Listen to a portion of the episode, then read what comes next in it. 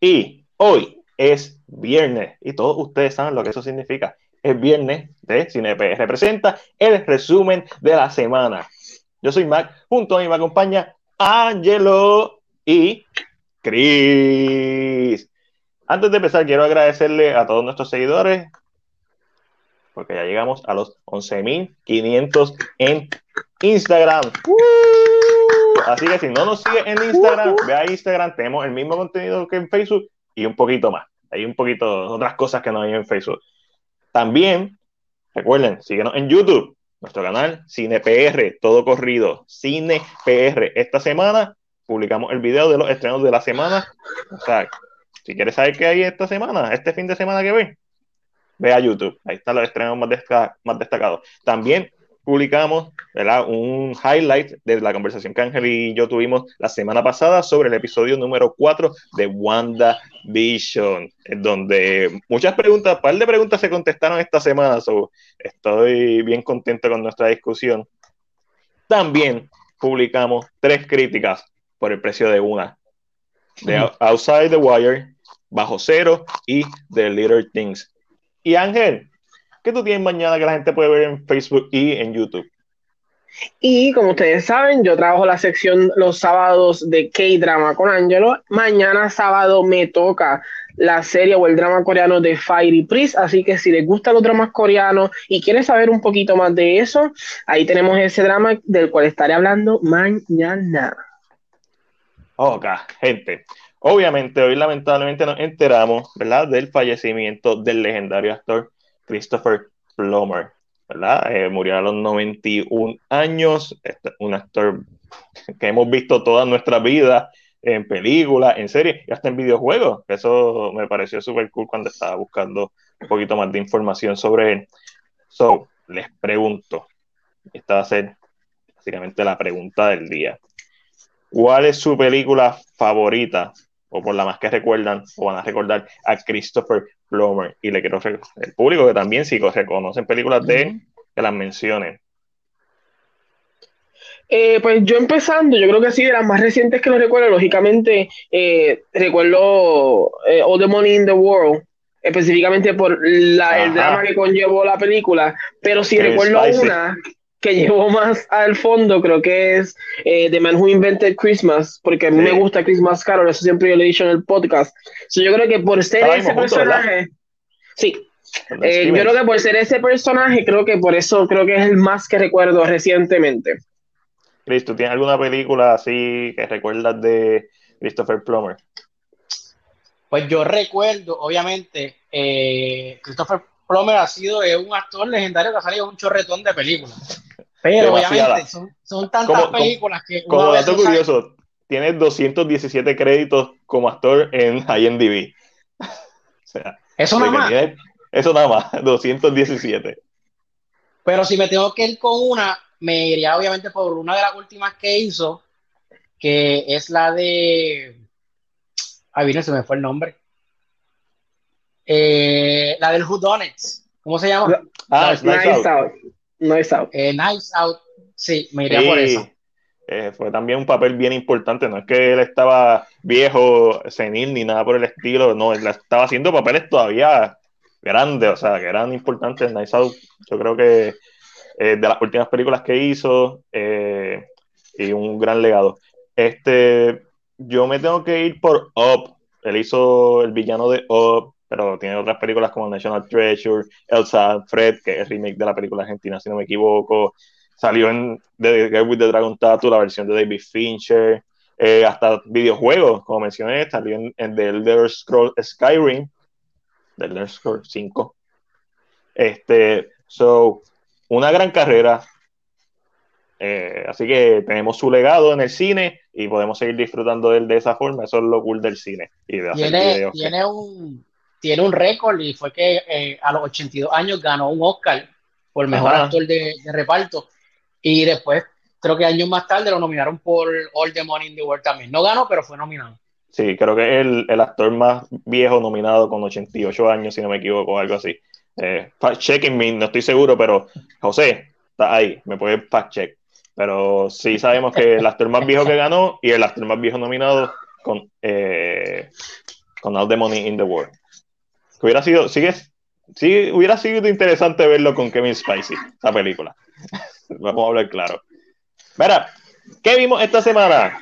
Vamos a pasar a lo que vimos y queremos saber qué vieron ustedes. Les recuerdo a todos los que nos están viendo que es importante que nos den like, que comenten y que le den share a este video para que más gente se una a la conversación. Chris, ¿qué viste esta semana? Yo vi dos películas y obviamente, ok, voy a hablar por las películas primero, porque ah. WandaVision lo vamos a dejar para último. Correcto. Eh, yo vi eh, Bajo Cero y vi eh, The Little Things. The Little Things. Ok, yo también las vi, vamos a hablar un momentito. Antes de seguir, le quiero mandar un saludo a Rubén González, que no nos ve live, pero nos escucha siempre. Y gracias a, a Rubén ¿verdad? Me recordó, mira, ¿dónde está el episodio 74? Yo pensaba que lo había subido, no había subido nada. Lo vine a subir ayer el, miércoles eh, a Spotify y a, y a, Anchor y a todas las plataformas de, ¿verdad? de, audio, de podcast. gracias, Rubén, un millón por siempre estar pendiente y no es la primera vez que Rubén ese, ese es nuestro fan, nuestro fan de audio sí, número uno.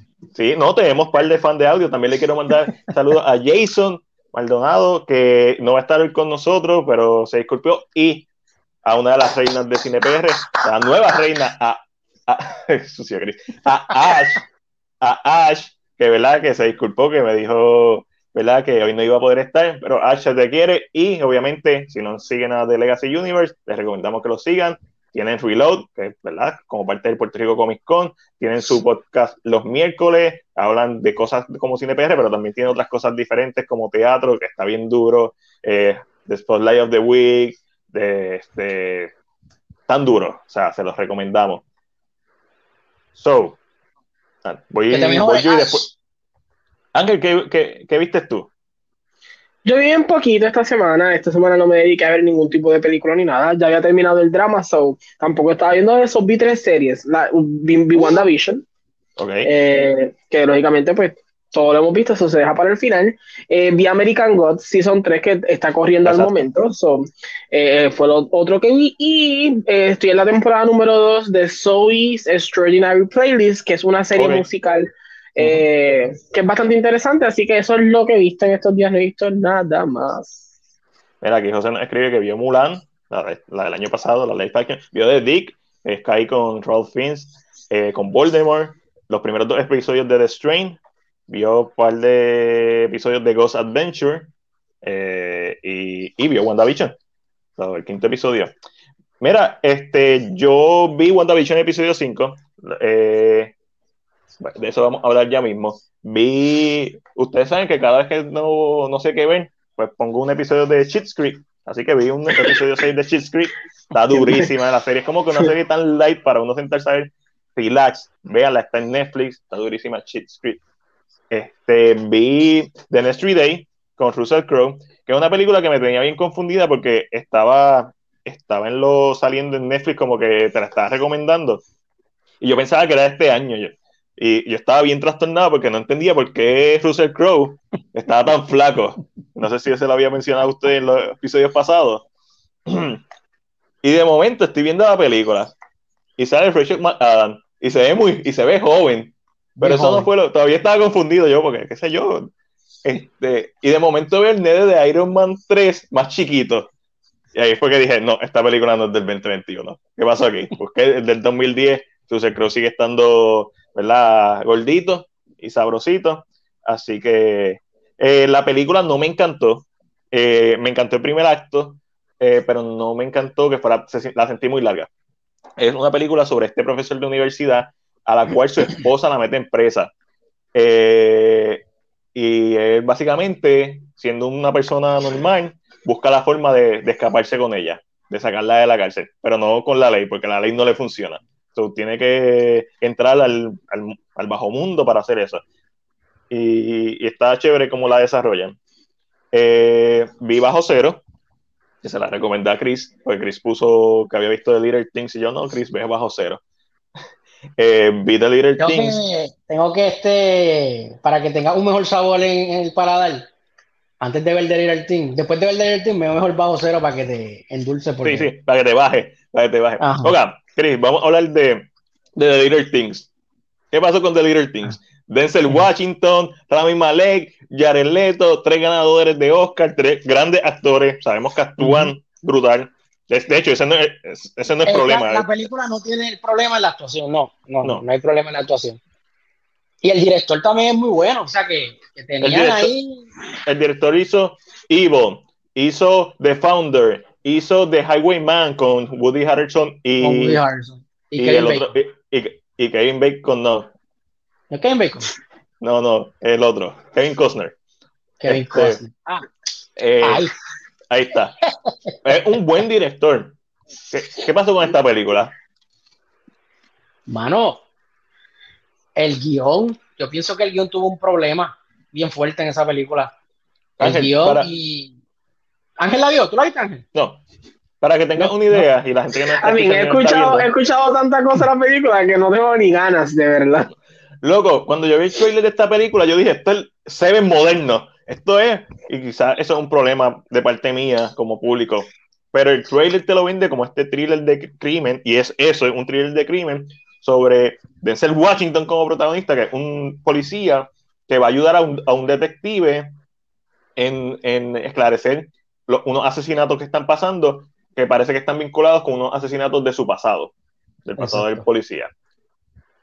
Mami, y, tiene a Jared Leto, que Jared Leto se roba el show para mí. Jared Leto, Jared Leto fue lo mejor, yo pienso que fue lo para mejor. mí es lo mejor. Y cuando y tú decir eso, cuando tienes una escena con Denzel y con Rami Malek, especialmente con Denzel, está duro.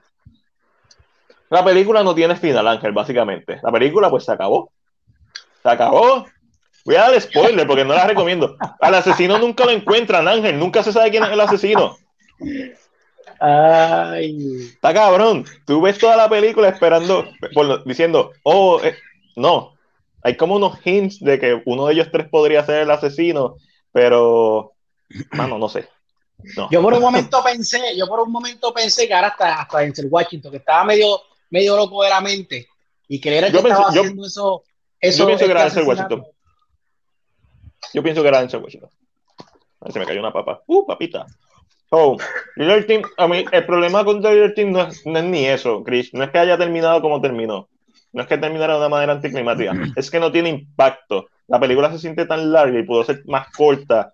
Pero a la misma vez, esta es una película que, como está escrita, aunque yo le cortara 20 minutos, que lo pensé hacer, este, pensé editarla. Como quiera, no va a ser una película satisfactoria porque no tiene un, no tiene un hook, más allá de que tiene buenas actuaciones.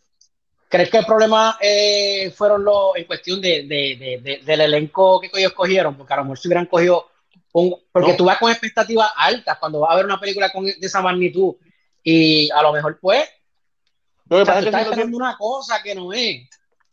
Si no tienes una película con este tipo de elenco, para mí es lo único que salva la película de ser un desastre. Porque si no, esta película hubiera ido directo a DVD, ni a Blu-ray, directo a DVD, papi, ahí en, en Netflix, tú sabes, eh, ahí estilo Hallmark. No. Mira, entonces tenemos Bajo Cero, que es un thriller español. No es perfecto. Como muere el tipo que se mete en la parte de abajo del camión, me parece estúpido, tiene un par de cosas estúpidas. El final es bien sólido. El del tornillo, el del. El tornillo. El final está sólido el final está bien sólido. Bien, so, les recomendamos Bajo Cero. ¿Qué te pareció a ti, Chris?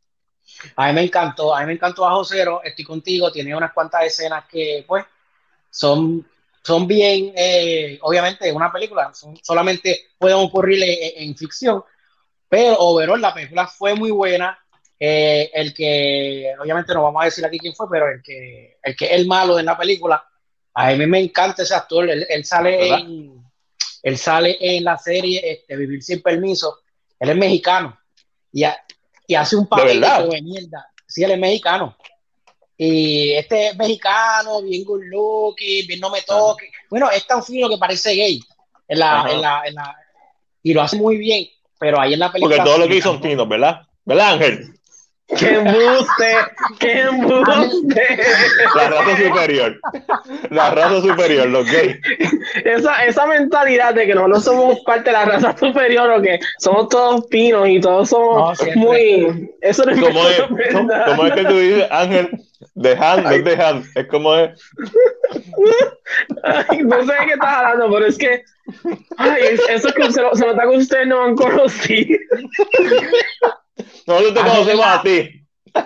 Excepción.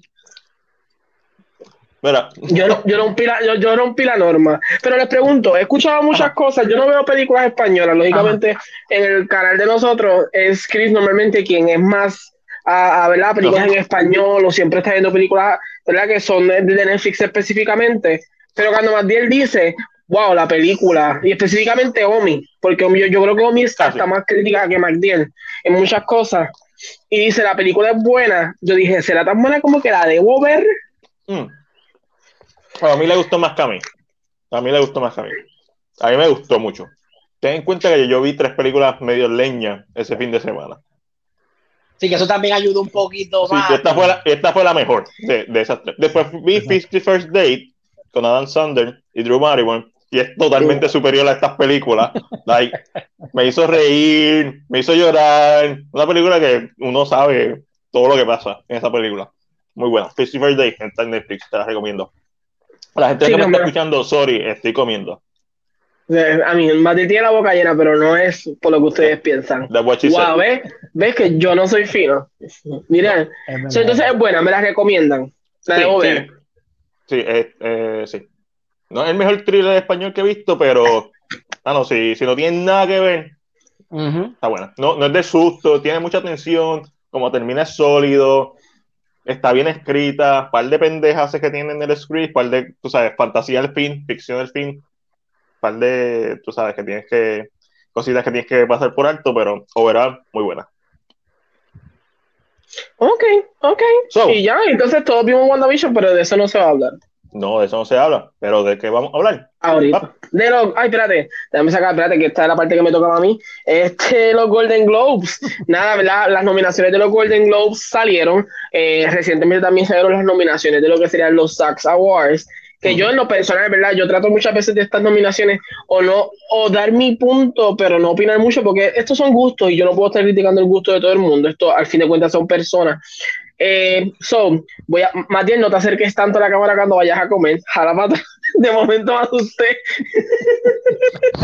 Eh, eh, lo que voy a hacer es que entonces voy a mencionar un poquito, ¿verdad?, de las nominaciones más importantes y los dramas que han surgido a base de, de, ¿verdad? Los- de las nominaciones. Vamos a empezar.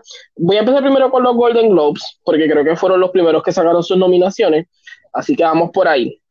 En las cosas más importantes, en mejor película de drama están nominados The Father, que en Puerto Rico no ha salido, es la película con Anthony Hopkins y Olivia Colman, que la conocemos por The Crown recientemente. También sale en The Favorite. eh, ¿verdad? Y tiene otros trabajos, pero son los tal vez los más conocidos recientemente. También está nominada Mank, que como, como conocemos en la película eh, de Fincher. Está nominada Nomaland, eh, que es la película de Frances eh, McDormand, McDormand es que es el apellido de ella. Sí. Eh, y la directora es la directora de The Eternals, y Matilde tiene una noticia de ella, ya mismita. Eh, también está Promising Young Woman, que Matiel no le encanta tanto, yo no la he visto, pero he escuchado buenos reviews de la misma, eso también está en mejor película de drama, y está detrás de los de Chicago 7, que para mí es la ganadora en esa categoría.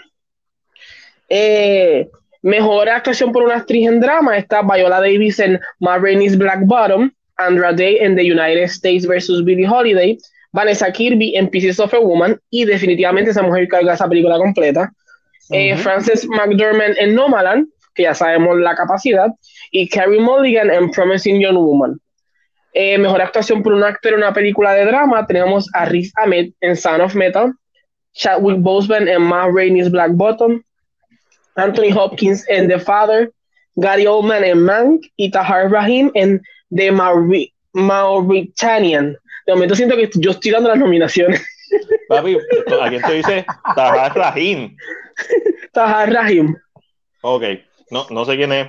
Escuché esa película por primera ayer cuando estábamos discutiendo en, en One Shot las nominaciones las películas. Así que me gustaría ver Son de Father, que no ha salido, y esa eh, Nomadland va a salir ya mismo. En Hulso tenemos la oportunidad de ver.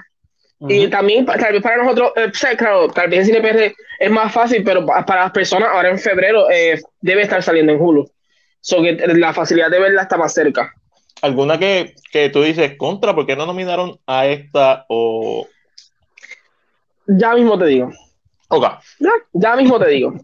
Antes de, o sea, no quiero entrarme en el drama porque empiezo a hablar y me y se lo voy a decir. Eh, en, en Musical or Comedy, mejor película está Borat, está Hamilton, que yo siento que no se merece la nominación. Está. Music, está Palm Springs y está The Prom. Porque si estamos hablando de que Hamilton, por ser grabado como un musical, está ahí, eh, HBO Max tiene un musical llamado América eh, Utopia o Distopia, ahora mismo no me recuerdo, y para mí siento que es mucho mejor. Sí, entonces aquí entramos.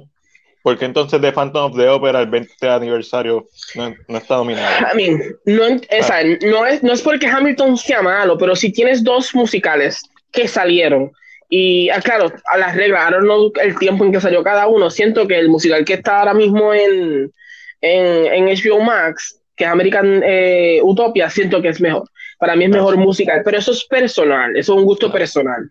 Eh, la mejor performance en musical comedy, Kate Hudson en music, que mira que esa, esa actuación de ella trajo mucho problema porque estaba siendo una mujer autista, so sabes cómo está pasando todo esto. Michelle Pfeiffer en The French Exit, Rosamund Pine en, en I Care a Lot, Anja Taylor Joy en Emma y María Bacalova en Borat. Eh, ¿Qué otra cosita? Ok. Eh, ah, Mejor eh, performance. Eh, Taylor Joy en, en Emma. Sí, que en este, pero aquí, aquí donde empezamos con mis problemas. Best performance de un actor en musical o comedia. Sasha Baron Cohen en Borat, lógicamente sabemos. Dave Patel en The Personal History of David Copperfield. Andy Samberg en Palm Springs, que como ustedes saben estuvo en mi lista del año, las mejores del año, porque la actuación que él trae, gracias a la actriz, él funciona súper bien en esa película. Lin Manuel Miranda en Hamilton, Eh, y James Corden en The Prom. Tengo dos problemas con estas dos nominaciones. Una, si le vas a dar una nominación a un actor en The Prom, dásela a Meryl Streep. Se merece la nominación por encima de James Corden. Fácil. Si es hablando de, de quién hizo mejor trabajo, yo en lo personal, yo siempre he mencionado que eh, la actuación para mí de James Corden no fue la mejor, la sentí como un estereotipo, aunque así es el personaje, pero si esta era la razón por la que lo ibas a hacer, hubieras usado la oportunidad para poner un actor como Billy Porter, para poner, eh, es más, no tiene que ser gay, puedes poner a, a Nathan Lane, que hubiera es- caído en el papel perfecto. Esa, dime. esa, esa categoría que estás hablando es mejor actor en qué? Musical Mejor comedia. actor, musical comedia. Ah, musical comedy. Ok. So, y no, y again, es que yo creo que tengo un problema con su actuación, específicamente Siempre lo has entonces dicho. cuando, Siempre lo has dicho.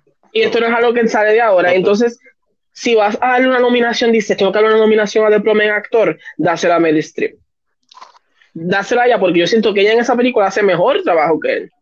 Pero eso, ¿verdad? Again, lo digo, esto son opiniones, esta es mi opinión específicamente sobre esto. Y Lin Manuel Miranda, yo siento que si le vas a dar, le vas a dar la nominación a alguien de Hamilton, no es él quien se la debe llevar.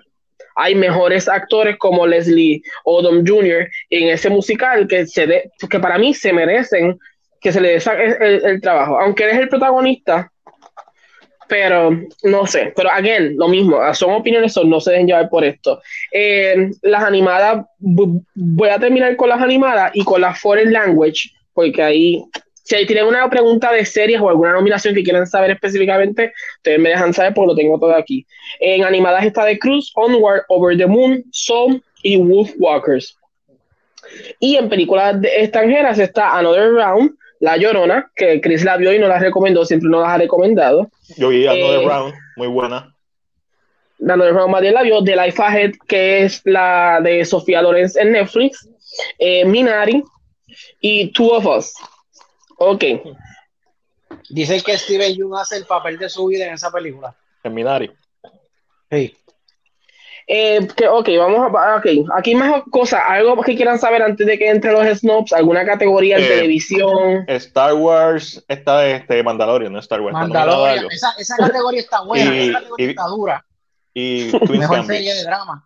Mejor serie Ok, de drama. vamos- va- vamos a hablar de- vamos mejor a serie de drama. Vamos a hablar de esas dos cosas, ok. De- ok, Mandalorian está nominado en Best Television Series categoría drama. Y esta, esta es su competencia. ok, esta es su competencia. Don't laugh, people, ok, don't laugh. Ok. Está Mandalorian, Ajá. está Ratchet, Ok. está Ozark, Uf, ok. está Lovecraft Country Ajá. Está- y está de, y está, y está The Crown. Oh, uf. ¿Y, y de Queen's Gambit de- dónde está? Y The Crown específicamente está la última temporada. Eh, The Queen's Gambit, si no me equivoco, no está nominada. No, porque Queen Gambit es- Queen Gambit es En una serie esa. limitada. ¿A- a Es limitada. De- Déjame ver si está en limitada. Ok, ok, Déjame ok. ver algo, espérate. Queen Gambit, Queen Gambit está en serie limitada. Lo que pasa es que es una. Sí, Es verdad, es verdad. Aquí, aclarando aquí que hay más nominaciones abajo. Best Television Limited Series está Normal People en Hulu, The Queen's Gambit, Small Axe, The Undoing y Unorthodox. Esa Oh, de Normal entonces, People, esa no- de Normal People Creo. es muy buena. ¿Tú la viste, Ángelo? So, esas son las nominaciones. Eh, sí tenemos nominada a Anya Taylor Joy en The Queen's Gambit. Mucha gente no la ha encontrado porque es que los Golden Globes tienen demasiadas nominaciones. A veces no es fácil limpiarlo, pero ella sí está nominada ahí. Este, claro, la nominación no es tan fácil porque está contra Kate Blanchett en Miss América. está con Nicole Kidman en The Undoing, que siento que es uno de sus mejores trabajos finalmente. Shaira Haas en Unorthodox, que la gente ha hablado maravillas de esa serie. So, vamos a decir que su nominación, a mí, está bien tight. En estos momentos Está. está bien tight. Eh, Ángel, ¿qué pasa si Mandalorian gana mejor serie de drama? Dejo de ver serie. Me sorprendería porque Porque está gane. contra The Crown. Yo no le Deberían hacer, creo. deberían hacer una de esto aparte para que vayan a esa serie, no sé, serie de fantasía. de Lo que pasa es que está complicado porque si las pones contra fantasías, ¿contra qué las pondrías? Contra Star Trek, este, la nueva que es de Star Trek, Orville. Eso fue lo que pasó cuando ganó The Martian, mejor comedia, algo así, ¿te acuerdas? Sí, pero es porque no tienes categoría. Es que, mano, no las deberían ni poner, punto. Porque no las deberías poner porque no tienes las categorías. No vas a crearle una categoría en donde Entonces, pueda. A lo mejor una buena de, una serie buena de drama, a lo mejor no, no, no la No, no pusieron entró. por ponerla esa, que, no, que no tiene que ver nada con él. Sabemos que, se, sabemos que se está desarrollando una serie de Alien. Vamos a suponer que dentro de tres años sale y Mandalorian está por su quinta temporada o sexta temporada. Mano, tienes series de sci-fi, crea una categoría de sci-fi en, en donde no tengas, donde no limites a, a otras series, porque le estás quitando una, una oportunidad simplemente porque Mandalorian es popular. Vamos a hablar claro. Hay un par de categorías. verdad, James. Gordon, ¿por qué está nominado? Porque es popular. Luis Manuel, ¿por qué está nominado? Porque es popular. No necesariamente porque fue el mejor actor. Y Mandalorian, Mandalorian va a ser una serie que van a nominar todos los años porque va a ser una serie. Mandalorian está durísima, Mandalorian está durísima, eso no se lo quitamos. El, el problema es la categoría en que está. El, el mismo problema. The Martian, durísima película. Mejor comedia musical, The Martian, y ganó. Yo me Eh. acuerdo de eso, que, que- que el director de Knock Up em, este, dijo: yo, yo voy a ganar esa, esa, esa nominación y gracias a Eddie Marshall no la gané. Sí. Sí, en este momento, pero hablando exactamente de eso mismo, de los snobs, porque hay varios, hay- hay- ¿verdad? esto depende mucho del gusto de cada uno, pero escribí aquí más o menos los más grandes, de Five Bloods. Eh, Ah, sí. una, de la- una de las cosas que más se menciona es que este año había muchas películas con un Black Ensemble. Entre ellas estaba One Night in Miami, The Five Bloods, My Rainey's Black Bottom y Ju- Judas and the Black Messiah. Que sale Eh, pronto. ni- Ay, creo que también. I May Destroy You. I mean, I mean, yeah, eso, pero eso sería para serie, yo creo, si no me equivoco.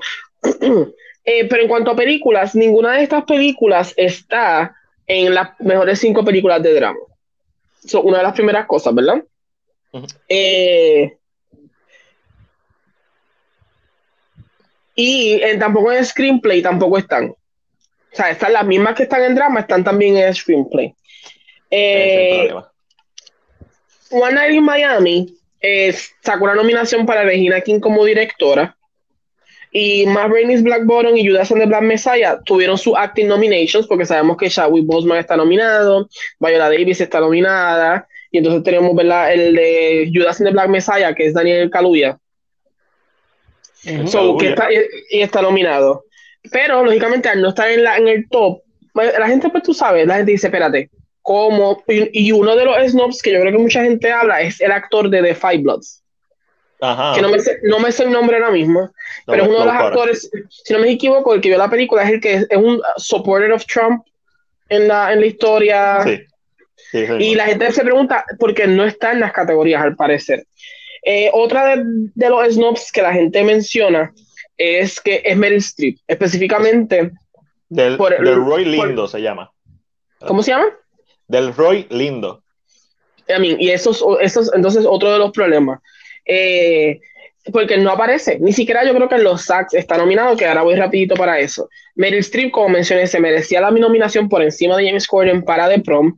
Eh, pero la gente siempre relaja que los Golden Globes ya la nominan por cualquier cosa que haga y tal vez... Yo creo este que, por eso no la pusieron. Pero este último año que hizo, hizo, su trabajo en The Prom y también hizo su trabajo en Let Them All Talk, de HBO, y la gente dice, wow, la estación de ella se siente... Era como para nominarla esta vez. Como que esta vez como que sí, debía Era estar.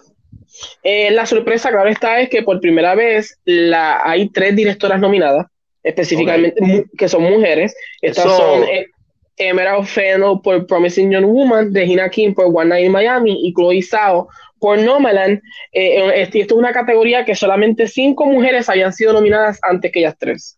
So, es, es, un aplauso de que ¿verdad? hay mujeres. Es, esta va a ser la temática este año. En los Oscars también mujeres nominadas, que no, que no estoy criticándolas, pero tú sabes que hay tendencia. Hay tendencia. Pero yo siento que los Oscars van a aprender de lo que, del gran error que hasta ahora yo siento que es que sucedió este año con los Golden Globes. Que van, a ser, van a más variedad. Minari eh, es el, el, gran snob que la gente está hablando específicamente por el simple hecho de que, según las reglas de, de Foreign Hollywood Press, o la prensa extranjera, que ese es el chiste, es la prensa extranjera de, Hollywood.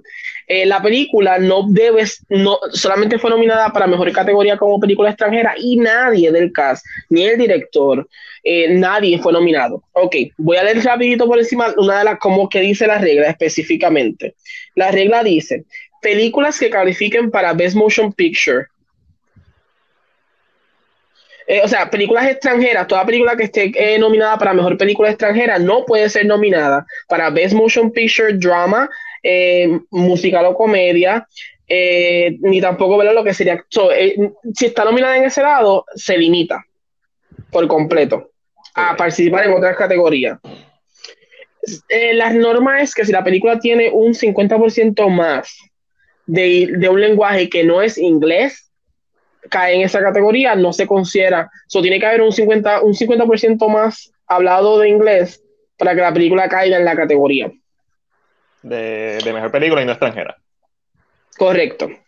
Eh, en este caso, uno de los casos, esto pasó el año pasado con la película de, de Aquafina, de Farwell, porque una película que lógicamente está hablando de personas en Estados Unidos, viviendo su vida en Estados Unidos, pero son extranjeros o su idioma predominante siempre va a ser el de su, el de su primera cultura. Eh, la, gran la gran crítica de esto es que mucha gente piensa que Minari es una de las películas más americanas que existe, porque trata de esta familia que es de Corea y se muda de Los Ángeles hacia Kansas, Oklahoma, realmente no se puede, pero es un pueblo pequeño, y cómo ellos luchan para lograr su sueño americano. La película está banqueada por Estados Unidos, los actores todos son de Estados Unidos. Eh, el estudio es A24, que es un estudio de Estados Unidos. entonces, tú calificaste la película porque no hablan inglés. Esa es tu calificación. So, eh, mucha gente lógicamente se molestó por esto y dice, eh, I mean, esta, esta ah, es como exclusión específicamente, pero lo interesante de esto es lo siguiente, que es con lo que voy a terminar los Golden Globes. Eh, han habido dos películas en la historia del siglo XXI que son Babel y Inglorious Buster, que solamente tienen un 30% de inglés, según los estándares de la Hollywood Foreign Press. Pero they still won en la categoría de mejor película. Entonces, ok. Eh, antes de leer lo que Josué nos escribió, que es un dato bien importante, eh, super cool que nos escribió.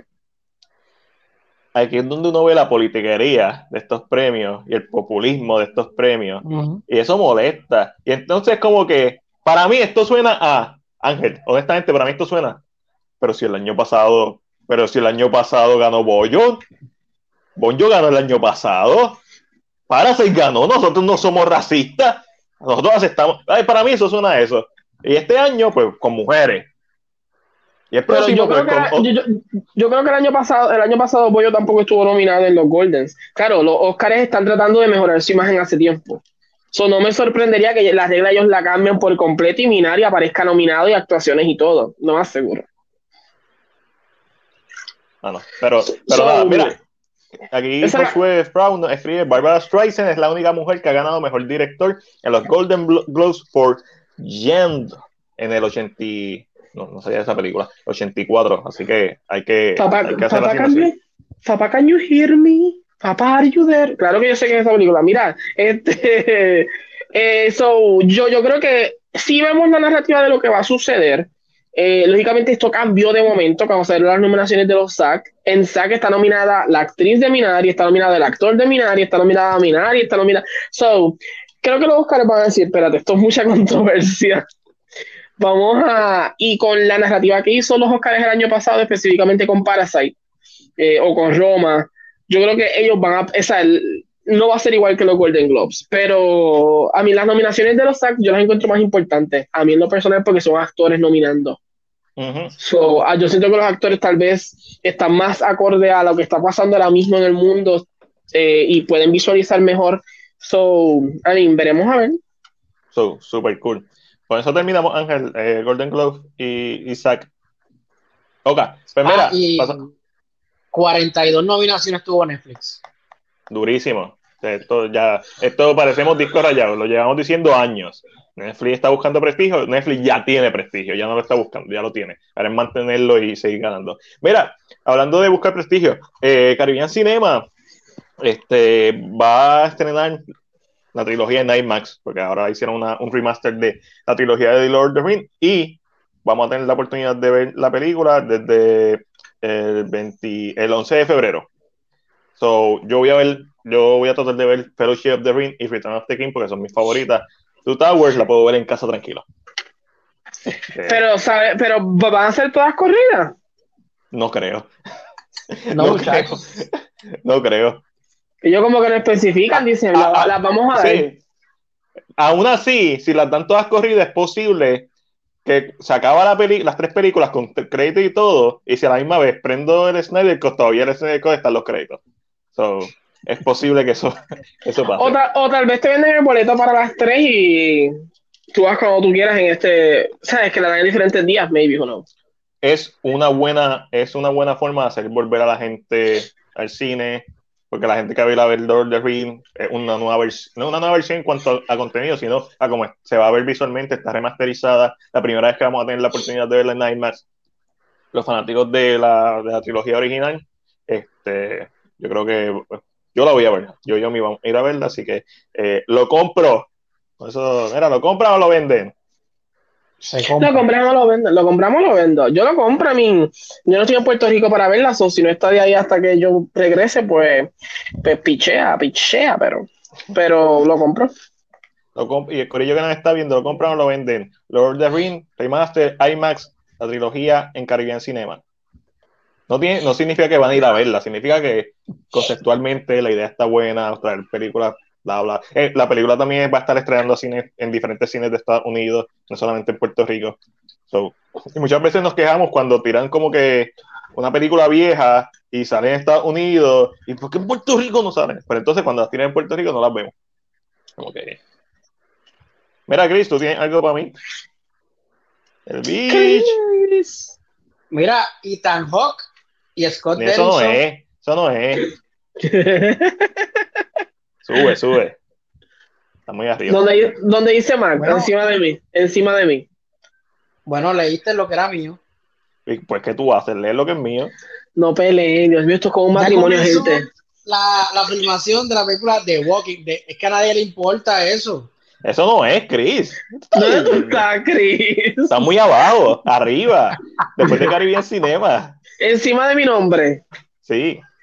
Ah, pero. ¿tú, estás viendo la imagen que está en la pantalla? La estoy viendo ahora, pero ya, tienes que ver el libreto para que veas lo que hiciste. Video on demand y Blu-ray en febrero 23.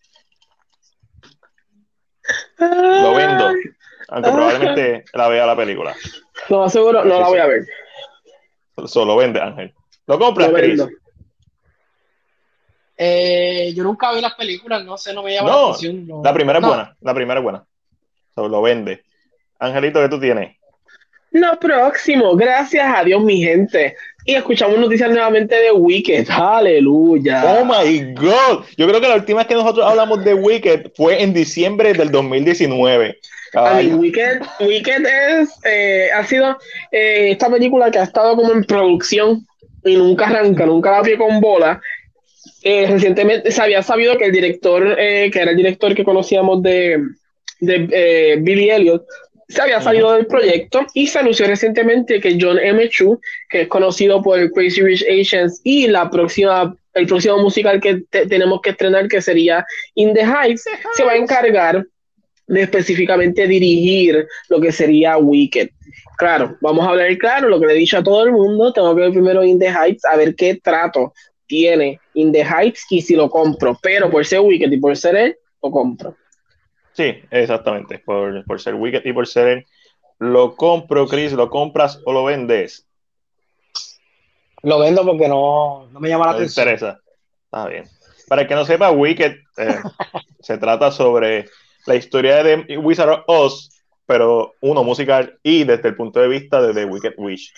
Y es bien diferente el punto de vista de The Wicked Es, muy, es bien política, que es una de las cosas que más me preocupa específicamente de este musical. Es política, pero es uno de los éxitos de Broadway porque ya lleva 17 años o un poquito más en, en, Broadway, así que es bien querido. Eh, tengo mucho miedo, tengo mucho miedo de cuando salga porque obviamente tengo mucho miedo. Pero, pero, a mí, creo que él como director maybe puede hacer algo que funcione, se, se traslade su, bastante bien.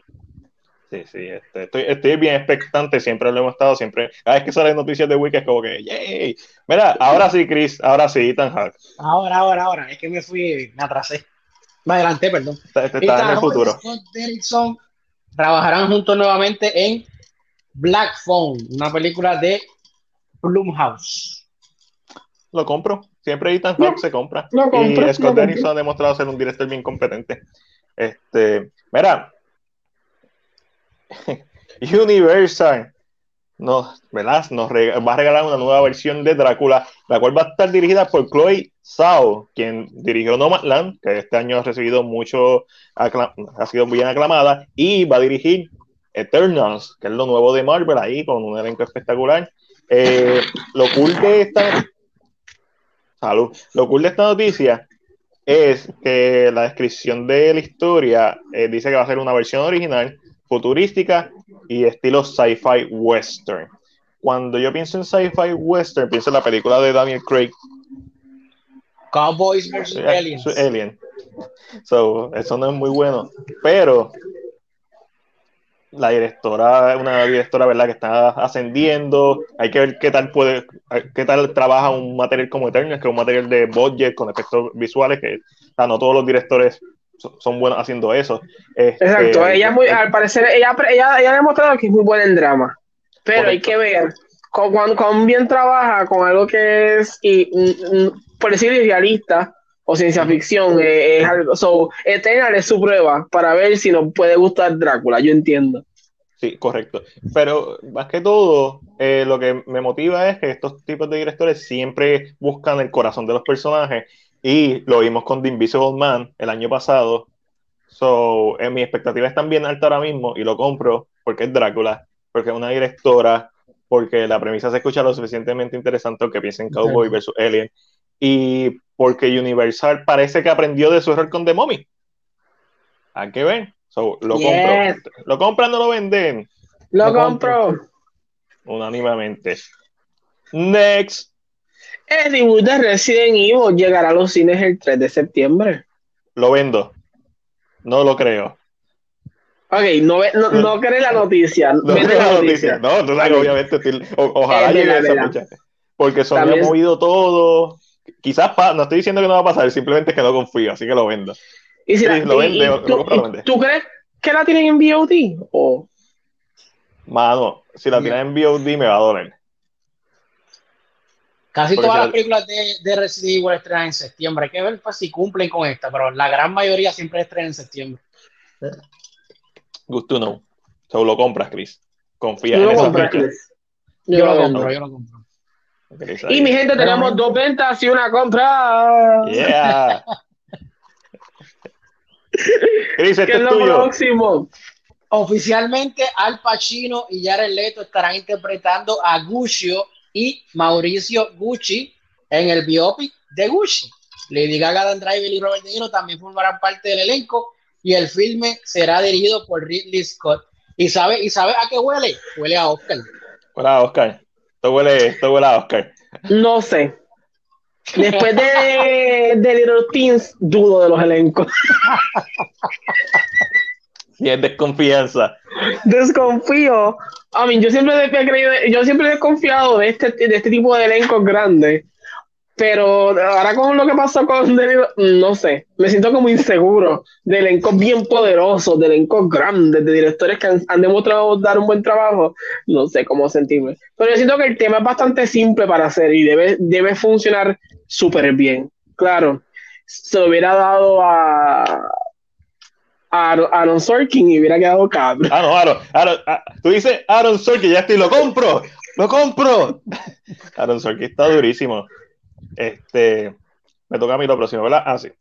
Mira, eh, esto es un rumor, pero se rumora que el título para la cuarta película de Matrix es Matrix Resurrection. Hmm. Yo siempre quise que fuera rebooted, pero entiendo la confusión que eso podría causar para los para la gente que le va a King Kong en Godzilla vs. Kong, los simios, Apache, esto, eh, van a pensar que reboot significa hacer un reboot. Este, lo cual hace sentido por la trama de Matrix, que sea un reboot. Este, pero Resurrection, a pesar de que no me, no me encanta, entiendo todo, toda la dinámica de D1, Jesucristo, todas la, la, las metáforas que tiene la película. So, lo compro, si del rumor si es cierto. Eh, a mí no me molesta. Yo estoy como normal, como que ni lo compro ni lo vendo. Estoy mirando el producto ahora no mismo. Me importa. No me importa. Estás cogiéndote tu tiempo y analizando el producto. Correcto. Si de momento veo que todo el mundo se lo compró, digo, diablo, me lo voy a comprar. Angelito, lo próximo es tuyo.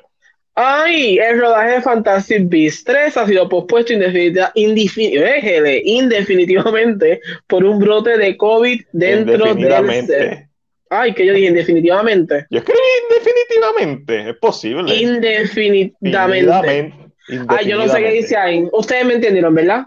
Todo el mundo lo entendió. Indefinidamente, indefinidamente. Indefinidamente, es lo que dice. Oh, gracias, perdón, es que yo tengo dislexia. Eh, eh, eh, esto no se compra ni se vende. Pararon la odia película porque hay un brote de, de COVID.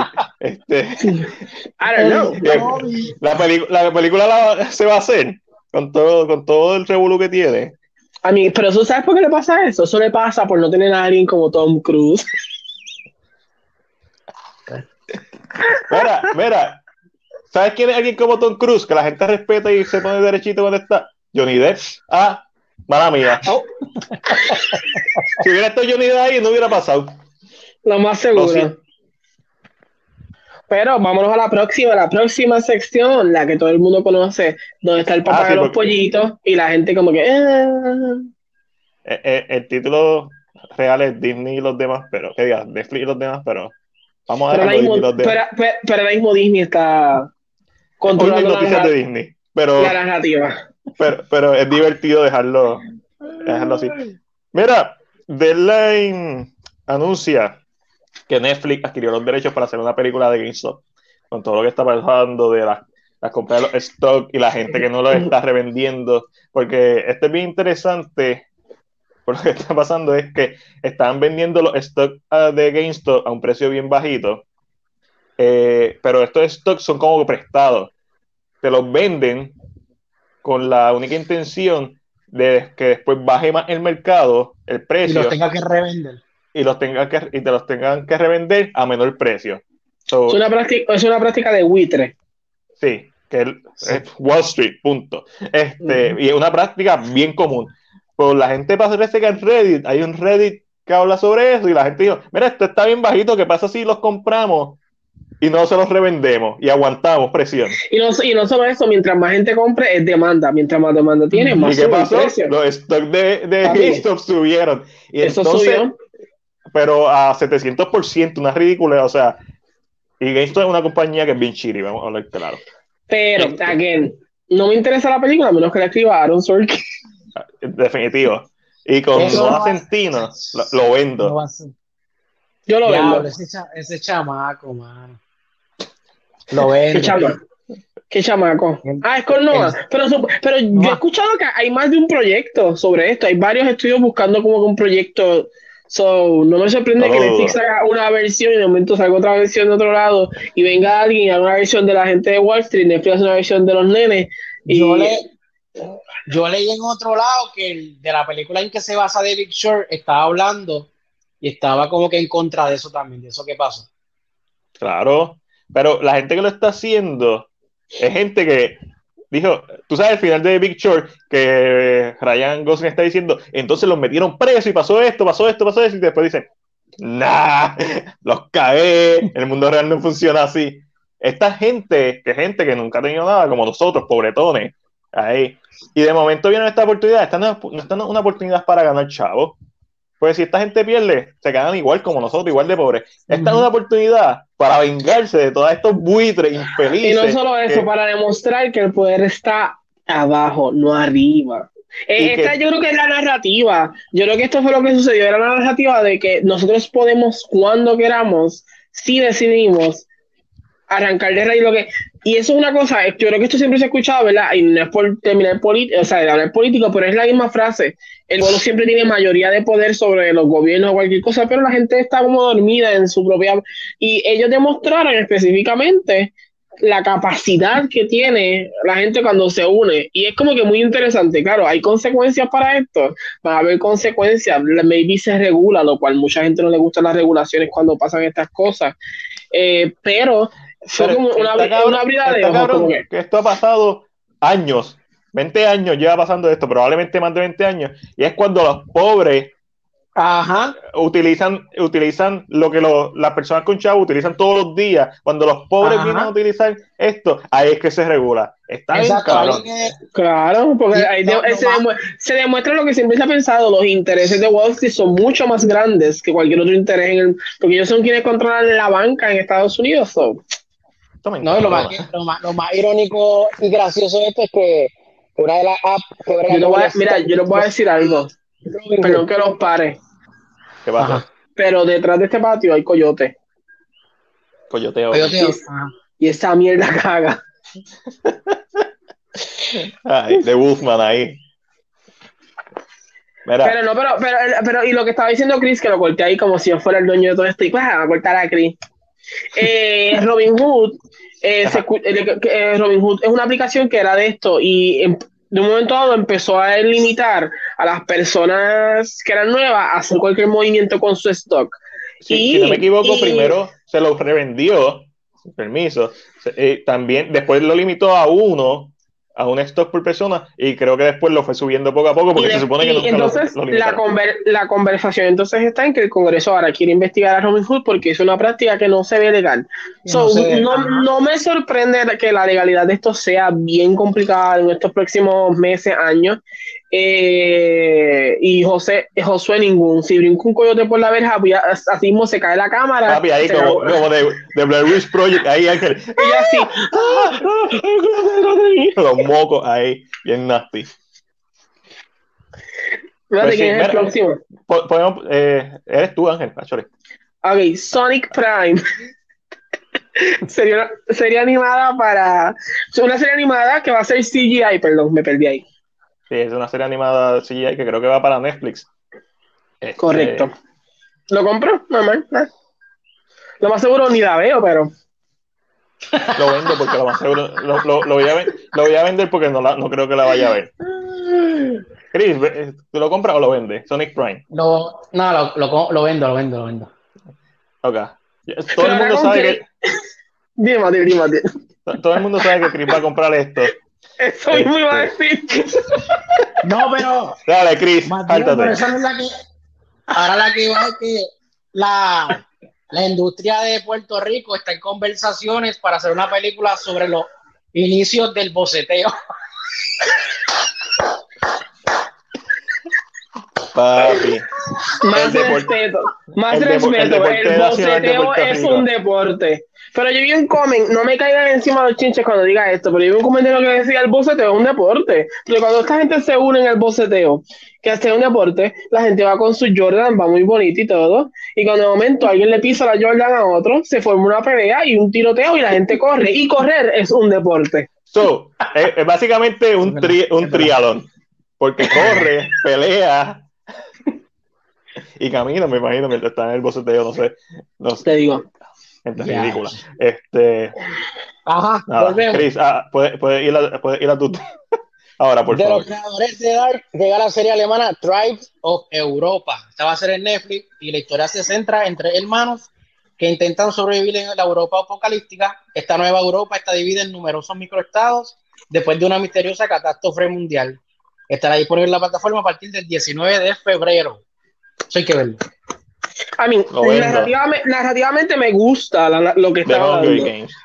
Pero exacto, tiene una- un parecido a The Hunger Games, a esta serie que hicieron de teenagers que vivían en Estados Unidos en tribu. Claro que era más para nenes, pero tiene esta idea de que hay tribus después del apocalipsis. Oh, ni que fueran a durar tanto.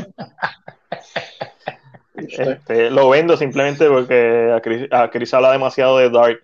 So, tengo miedo. Tengo miedo de lo que puede pasar si le gusta esta serie. Tengo miedo. Este, pero no por ningún otro tipo de razón. Se ve cool el póster. Los creadores de Dark están probados como, como creativos. Dark una, ¿verdad? He escuchado de más de que es una buena serie. So, cool. Chris, me informa. Mira, eh, The Nerf de HBO. Superhéroe en la época victoriana. Déjame poner aquí el, el artecito que Chris subió. Esto, pero espérate, esto no, esto no es Gotham by Gaslight. Puede ser, déjame leer esto. Lo nuevo del director Josh el Bastardo Whedon se titula The Nerf y es una serie de ciencia ficción ambientada en la época victoriana. La sinopsis lee como tal, escrita por el que votaron, un grupo de mujeres victorianas descubren habilidades inusuales, enemigos implacables y una misión que podría cambiar el mundo. La serie exclusiva de HBO estará estrenando en abril 2021. Yo vi el trailer, está bueno, me gusta. Ángel, ¿dónde está? Porque está- Ahora, eh, eh, a Josh Whedon lo sacaron de este proyecto después de que se hizo la investigación ¿verdad? sobre la alegación de Ray Fisher y de Jason Momoa. Eh, so, me imagino que va a seguir recibiendo crédito, lamentablemente, y va a seguir cobrando. Este, pero independientemente de, ¿verdad? de lo que haya pasado detrás de cámara, sabemos que Josh Whedon es un gran creativo, haciendo series como, cre- creando personajes como Buffy, haciendo series como Fireflies, la película Serenity, y dirigió las primeras dos películas de Avengers. So, hay que verla, hay, hay que verla, pero, pero no, hecho Whedon. So, es, sé demasiadas cosas malas de él como para estar 100% feliz. Y con eso, terminamos esta sección y pasamos a la esquina Marvel y el rincón DC. Y hablando del bastardo de Josh Whedon, ahora vamos a ver la, la versión verdadera de, de Justice Joker. League. Zack Snyder Justice League. Papi, yo vi esta foto y de momento pensé, este es Joaquin Phoenix, este es Dick Rowe, no, es Jared Leto. Eh, Chris, la única persona que yo conozco que no ha visto Justice League 2017. Ajá. Cuando tú ves estas imágenes, ¿qué tú piensas? Algo totalmente diferente, porque sí me acuerdo de la promoción de la, de la, de la anterior. Sí, súper bombástica, eh, colorido, we, we are together. Bien Marvel. Bien, sí, bien, gracias, bien Marvel. So, ya, van a seguir, van a seguir saliendo fotos el 14 de febrero, no oficialmente, pero aparentemente el 14 de febrero va a salir el segundo trailer y último trailer de Zack Snyder Justice League. So, vamos a ver cosas diferentes. Esto parece ser de las escenas que se grabaron ¿verdad? Eh, recientemente, que Snyder dijo que básicamente acumulan más que dos, 3 a 5 minutos de nuevo, lo que él grabó fueron más que 3 a 5 minutos de escena, este, que no, no acumulan mucho a lo que iba a ser la película eh, originalmente. So, estoy bien pompión, quiero ya que sea marzo 18. Y va, a ser, y va, a ser, y va a ser R. Y va a ser R. ¿Quieres ver películas de niños? Ve Marvel. Marvel. pero a mí me gustan las películas de Marvel. Las películas de Marvel yo las puedo ir a ver con toda la familia. Con mi sobrino, porque tienen que ser pillitos. De hombre, de hombre, porque yo me fui, pero escucho todo lo que está pasando. Perdón, yo no sé que aquí teníamos al amigo de Ray Fisher, cuando estaba hablando de The Nevers. Ah, no, sí. va a estar lo este. lo, lo, que me encanta es que dice, no, yo sé muchas cosas negativas de Just Como para poner este proyecto que... Sí, Más sí. tiene información secreta que no puede... Tú tienes a Bobby yo tengo a, a, a Fischercito. Wow, wow, wow. A mí, normal, vamos, pero estamos hablando de. No, pero es que lo hemos discutido aquí, o sea, lo sacaron de la serie, lo sacaron de la serie, ¿saben por qué lo sacaron? Sí, pero lo más seguro esto fue todo por. Vamos a limpiar la imagen. Porque que fue un power move para que no hubiera. Si lo dejabas con tanta, con tanta negatividad que había ya en el nombre, iba a hacerte daño, porque literalmente si eres el creador, él, él va a seguir ganando chavos con la serie. Eso es indiscutible. Eso, eso, y la serie no sé quién ha visto el trailer, pero he escuchado que el trailer se escucha súper bien, se ve bien. So. Como, como también dije, Joss Whedon puede ser un bastardo, pero un gran creativo. Personajes como Exacto. los creó él. Eh, pero fue, fue de momento. Pero fue de momento que me confundí y dije, coño, están hablando de Ray Fisher en el podcast de Cine. Bueno, pero lo, lo, justo es que si defendemos a Johnny Depp. Vamos a creer. Bueno, bueno yo he escuchado ah. audio de Johnny Depp. Ah. Yo he escuchado audio de Ray Fisher. Ray Fisher, yo no sé, Ray Fisher como que. A mí, estamos bien, el, pero... el, audio que él subió. Hoy sigue disparando por todos lados. So. Ray Fisher me tiene como. Me, me, tiene como. Me tiene como Amber Heard. Porque Amber Heard ahora está hablando del abuso ah, de Marilyn Manson a las mujeres y yo. ¿Cómo tú te atreves a hablar? Esto es como el episodio de WandaVision. Después de yo que ella vuelve. Noticia, y yo dije, que ya que, ¿cómo ¿Cómo? ¿En ¿Con qué cara? Porque la, la petición de Amber Heard, lógicamente estamos hablando del Snyder Code, yo sí, sí, estoy mezclando todo, pero la petición de Amber Heard ya va a más de medio millón, o sea, ya va, sigue, la sigue filmando, no, no ha parado. So, que no sé cómo se atreve, pero hablando de Justice League, eh, super cool. Eh, vi que se quedaron de la foto, eh, no de esa, de la foto, de esa foto específicamente.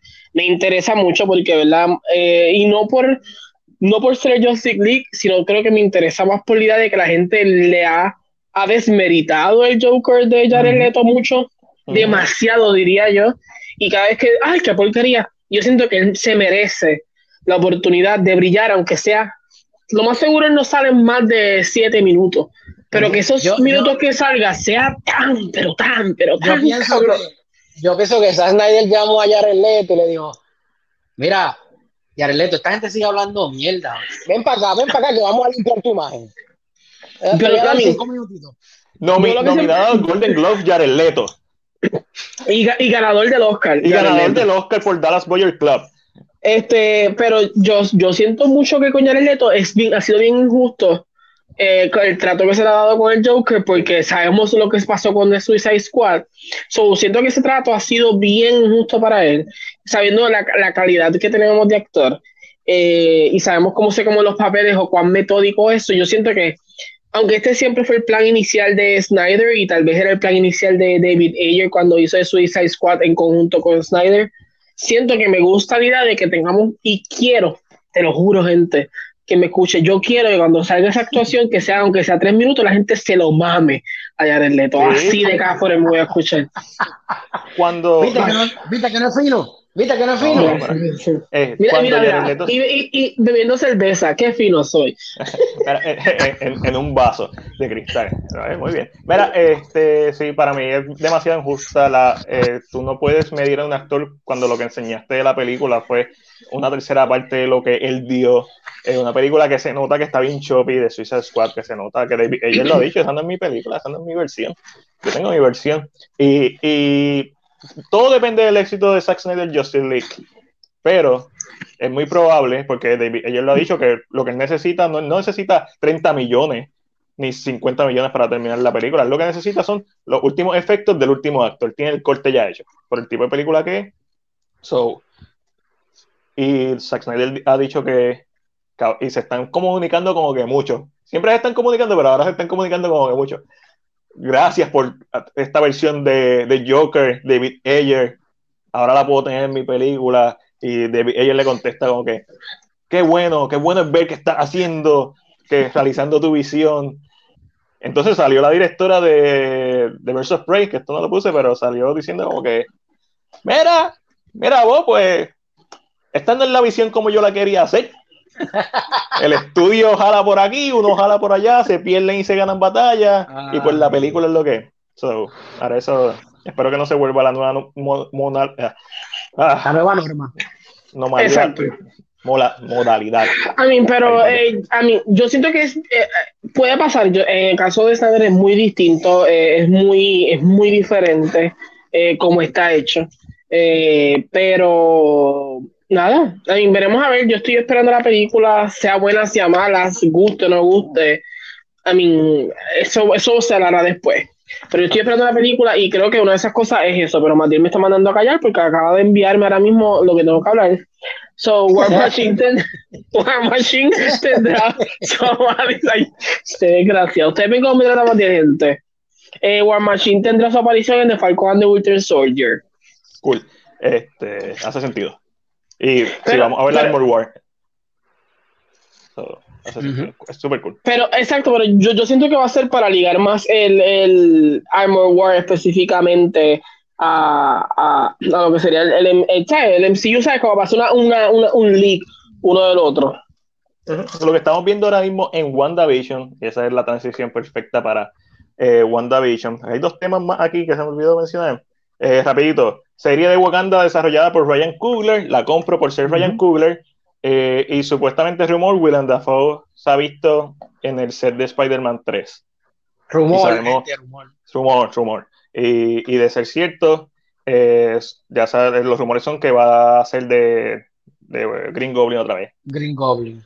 A mí, no me sorprende, pero mucha gente, eh, esto ya se ha rumorado que era la mejor versión, era, era, era de las mejores versiones de Norman Osborn que podemos tener en este universo, so, no me sorprende. Lo hicieron con J.K. Simmons, ¿por qué no hacerlo con, con, con Willem Dafoe? Este, Y ahora sí, mira, WandaVision, Chris se puso el día. Chris se puso el día. So, eso me sorprendió. De momento, Chris me, escribió. Ya vi los primeros cuatro episodios de WandaVision. Yo, ah, esto? Tú sabes que Chris no es de, de ver serie. Así, este tipo. Chris, lo primero que quiero saber, los primeros cuatro episodios, ¿qué te parecieron? A mí me gustaron, a mí me gustaron todos los episodios, me gustaron. Hay gente que creo que no le han gustado los primeros, obviamente, porque son en blanco y negro.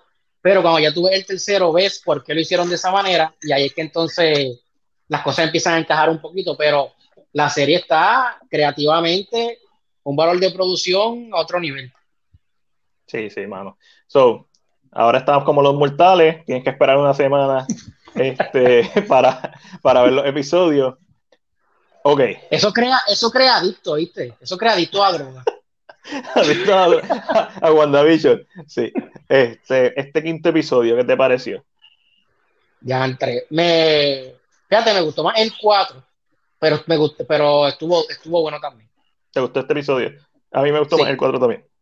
Angelito, episodio 5 de WandaVision, ¿qué te pareció? el 4 me gusta más por lo que trae a la conversación. Eh, este es más, es como, eh, el 5 se siente más como que vamos a empezar a, patch up todo lo que tenemos que patch up, vamos a acomodar todo para que camine directamente hacia la ruta que queremos llevar. So, que es súper interesante, yo creo que eh, es una idea bien interesante, se siente bien diferente, bien fresco de lo que tal vez Marvel había traído anteriormente, así que... a mí no me gusta este episodio. Eh, no es que está malo, es que exactamente lo que tú dices, es un episodio más interesante al verlo y por lo que pone a la mesa que el contenido como tal. Creo que es un poquito rough la transición que está haciendo, que la esperábamos, que iban a haber pedazos en, el mundo real y pedazos en Westview. Y trajo mucho a la mesa, pero no sentí que la ejecución fue de todo buena. Lo sentí bien rush, sobre todo un episodio bien rush en comparación a los primeros cuatro. Es el menos que me gusta hasta ahora. No es malo, a mí no me encantó. dicho eso, es WandaVision. Mira, no, él llegó. Creo que la, Este- la- ese episodio gusta mucho por el final. No, Sí. él. Mira, espérate, espérate, tengo que aclarar algo. Este, en conjunto con Noel, lo voy a decir aquí, live, para después no diga, gracias, gracias por el spotlight. Lo voy a decir aquí, este, para que después no, él, Noel no diga, que no lo dije. En conjunto con Noel, el Noel vio el episodio live, mientras yo estaba también viéndolo live, y eh, tenemos una teoría, sobre la teoría que si hablamos de teoría ya mismito, cuando la diga, fue en conjunto con, fue en conjunto con Noel, just in case. So, ¿Dónde ya saben que si cuando Noel? Noel? suba en Ser Movies PR. Um, Pero ya saben que si Noel sube la, en la teoría sin darme crédito, hay evidencia Ay, papi, Troya. Ah, pero es que eso, eso ya, eso es modo operandi, aquí gente sube teorías sin que pongan de quién son. Pero seguimos adelante, seguimos. Mira, este. Nada, wow, Chris, wow. Este. WandaVision, no, a Noel le gustó el episodio, para mí es el episodio más mierda de la serie. Es un episodio de transición, un episodio que es un mal necesario. El la mitad de la serie no es un mal episodio, simplemente para mí está por debajo en todos los sentidos de que los demás episodios narrativamente hablando. Pero vamos a empezar con. Vamos a empezar. ahí tú ves de que, de una serie buena, porque no te, el menos que, el menos que te gustó, pero sigue siendo un episodio bueno. Exacto. Cuando yo digo mierda, me refiero a mierda en comparación con los otros. No es que es malo, en realidad, un buen episodio. Pero. No, para, para que los, los fans los fans del boceto entiendan, ¿ves? ah, ok, que sí, sí, explican. es complicado. Ok, vamos, vamos a ir. fotos- vamos a ir escena por escena. Empezamos con la Ok, primera ok, escena. prim- primero que todo, sácalo de Noel, Tenki ya está fuera. Segundo, pon el spoiler abajo. Antes, bien, vamos, espérate, vamos por el paso. Pon ahí Dame, spoilers abajo para que no vaya a ser que la gente se queje que vamos a estar hablando de spoilers. Si tienes Claro. fanáticos de WandaVision, debes share a este video porque ahora es que vamos a soltarle a las pepitas de verdad. Este es el Para- dime un break. Si no has De- visto el episodio, si no has visto el episodio, está aquí. Pero un break, déjame darle share otra vez, deme un break, deme un break, ¿sabes? Porque ahora es que, ahora es que esto se pone riquito de verdad. Ahora es que vamos a hablar. Mira, WandaVision, la quiero leer a la gente que nos está viendo, que vieron el episodio, que pensaron, le gustó, es su favorito, en donde lo ponen en, ¿verdad? En, en, en la serie ahora mismo, cómo está, qué fue lo que le gustó, qué fue lo que no le gustó. Queremos saber todo eso, queremos escucharlo a ustedes, queremos En leerlo este, momen- en este momento usted puede comentar sus teorías, puede usted probar con spoilers, ya desde ahora en adelante el que esté aquí vio el episodio. Si usted no lo vio, ¿sabes qué? Váyase a su casa porque realmente está tarde, está fuera de lugar, está Váyase en a la, verlo, váyase a verlo. es- está en la página equivocada. Que vamos a hablar con Mira. spoilers, se acabó tan tan. No, hombre, espérate, dame darle share, Mati, espérate, que esto se me olvidó, espérate. Chris, dale short tú también. Déjame, No, déjame yo. Yo le voy a dar short también. Vamos a darle share, pum. todo el mundo, todo el mundo, darle share. share. Ah, Y deja la imagen de, y deja la imagen de Wanda ahí también por si acaso. Sí, sí, vamos a. Y aquí. No, hombre, ay Dios mío. Carajo. Es difícil darle short a las cosas cuando uno está haciendo mil cosas a la vez. La verdad, la verdad. Ok. Gente, vayan comentando qué les pareció el episodio quinto, número 5 de WandaVision. Ay, papi, me estoy quedando sin carga. Ay, papá. Ok, ya yo por lo menos le he dicho en mi página. So, tú sabes, no es que vaya a tener mucha gente, porque yo tampoco, la gente que lo más seguro está en mi página, soy una persona que lo que tengo son personas de dinero, finas, gays finos. Es fino. Este, Bobby. Bobby, esa gente, esa ya Bobby lo vio completo. Yo no sé qué ustedes están pensando. Ya Bobby lo vio. Bobby lo Así vio. que ahora nos toca hablar de Wanda, mi gente. Ustedes no saben lo que significa esto. Que esa teoría que usted tenga en su mente, usted la va a decir. ¿Usted cree que Todo el mundo, digo, te quiero todo aquí presente, carajo. Vamos a hablar No de WandaVision. no un momento que eres- voy a buscar el cargador. Ok, no te preocupes, yo sigo hablando mierda. Pero mi gente, ahora nos toca hablar de WandaVision. Estamos dando un espacio de tiempo para que la gente, uno, se conecte y dos, para que sepa que en este momento vamos a ver con spoilers de Wanda. Vamos a decir específicamente qué pasó en el episodio, qué creemos de las cosas del episodio. Vamos a hacer un mini análisis pedazo por pedazo específicamente, ¿verdad? Del episodio. ¿Qué significa esto? Que vamos a hablar de qué creemos que pasó en este episodio, qué creemos que, qué pasó. Hizo, hay, hay muchas cosas que vamos a hablar. Así que si a usted le gusta WandaVision Vision y está aquí, usted sabe lo que va a pasar, ¿verdad? Vamos, si tiene, alguna, si tiene alguna duda, estamos, estamos, pregunta, también le escriben ahí. Vamos para allá. ¿Ya estamos ready? ¿Estamos listos? Estamos Vamos para adelante. ¿Y, y le dieron share? No, no, le dieron share. No, lo más seguro la gente. lo pusimos en Cine PR Group, Chris. Sí, lo puse ahí también. Ahí estamos, estamos ready. Alguien que se lo tira al grupo, porque también los que, los que están en el grupo. Yo, yo se lo tiro al grupo. Vamos para adelante. El grupo, eh, eh, estoy, estoy en eso. Eh, por la computadora se tarda un poquito en, en abrir WhatsApp. Claro, José, José, José, tú le diste share, te pregunto, tú le diste share, José, tú estás ahí, le das share, vamos más adelante. Eh, ya estamos. Yo no sé qué yo puse. Más eh, no sabe qué hizo. Cuéntenos, lo primero que le preguntamos es qué pensaron del episodio. O sea, ¿les gustó más que los otros episodios que hemos visto o le gustó más el 4 que este? Sí, no, no, no, sí, sí, no, no, sí, sí, no, no. Noel, el, quédate aquí, Noel, no te vayas. Si yo, no te vayas, no te vayas. Si, si yo al final de este episodio veo que tú no estás comentando, la teoría es mía y no me importa. Pierdes, el crédito. Pierdes el crédito de la teoría. no, no, José, dale chero otra vez ahora. Al que no le ah. guste, espérate, yo estoy haciendo movimientos como de calle ahí. Ok, vamos a empezar parte por parte, vamos. El episodio empieza con los gemelos llorando. Y algo que tú mencionaste la semana pasada, que mencionaste que tú creías que los efectos de la casa, eh, que Wanda están explotando las cosas y después con la cigüeña, que Wanda no la podía desaparecer, eran por los bebés, especialmente por Wiccan. Este episodio, por lo menos se demuestra que Wanda no tiene el efecto mágico sobre sus hijos. Porque lo intenta calmar llorando y no se puede. Y, no puede. Eso es importante. Después de mm. esto. Y no solo, ah, ok, vamos por escena por escena. Literalmente se puede Sigue, sigue, sigue, que tú vas a llegar a la escena. Dale. Ok. Después de esto, llega Agnes. ¿La teoría Ángel quién es? Agnes. Agatha Harkness. Esa es la teoría. Una bruja, vieja, una, una bruja, vieja dentro del MCU. Y sabemos que ella siempre tiene, digo, aquí no lo veo, pero normalmente la hemos visto con un... En las pantallas. Ah, ok. Eh, con un diseño de tres brujas. Hay una escena que sale... No, vamos, vamos a mantenerlo en el episodio. Agnes entra y les dice para ayudarla a, los, ayudarla a cuidar a los bebés. Mm. Y, y de momento Vision se sale del script y como que se paraliza todo y tenemos otro momento de tensión que también logra hacer esta serie, porque si algo bueno que tiene WandaVision son los momentos de tensión, y dice que básicamente como si fuera una le dice, empezamos desde arriba, eso es lo que significa, vamos a empezar la escena, básicamente. Y Vision está como que bien confundido, y esta es la primera, y este es el episodio donde Vision como que lo vamos a ver durante todo el episodio, siendo más independiente. Lo hemos visto poquito a poquito, pero esta es la primera vez como que se sale completamente. Y a mí, alguien, entre paréntesis, Catherine Hahn me gusta que está demostrando el talento que tiene como actriz. A Catherine Hahn, que es quien hace de Agnes, qué talento tan cabrón.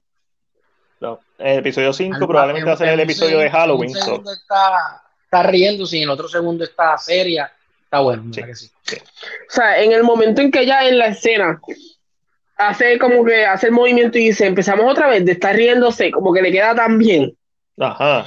So que para mí es importante, pero es muy importante que en esta escena notamos por primera vez que alguien rompe la narrativa del sitcom y es ella, no es nadie más. Ella rompe la narrativa del sitcom en este momento y específicamente una de las cosas que hace es que ella misma se da cuenta que el libreto no está como debe ser y como que reconoce que empezamos otra vez, pero le hace la pregunta a Wanda Again, para mí esta escena es bien importante porque yo considero que lo que Agnes está buscando, si es el personaje que pensamos que es, es que Vision dude de Wanda.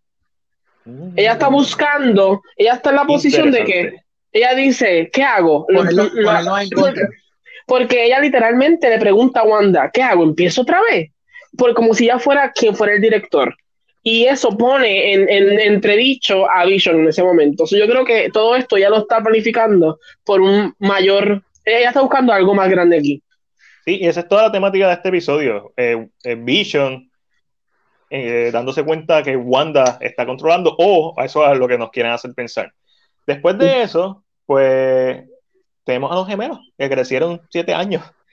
Tan bellos, coño, tan bellos. Y después de esto es lo brutal. Uno, tienen poderes, son, eh, son niños mágicos, sabemos quiénes van a ser en el futuro, si es que deciden irse por esa línea. Y después tenemos este intro. Es el, mejor, el, es el mejor intro ever, déjame decirte. No importa que sea fake, es el mejor intro que yo he visto en toda mi jodida vida. Las fotos de Vision de bebé son priceless. la puse, pero. Tú te das, está, está, está, horrible, está horrible, actually. Este, está, es, es como que está en tu cara de que esto es una mentira, porque ellos, mira, los cumpleaños de los nenes, como si lo hubieran, bueno, lo celebraban a la misma vez. Eso a la misma vez, los cinco años. sí, pero tú ves como la vida de ellos y tú ves a Vision bebé, es como que tan fucking fake.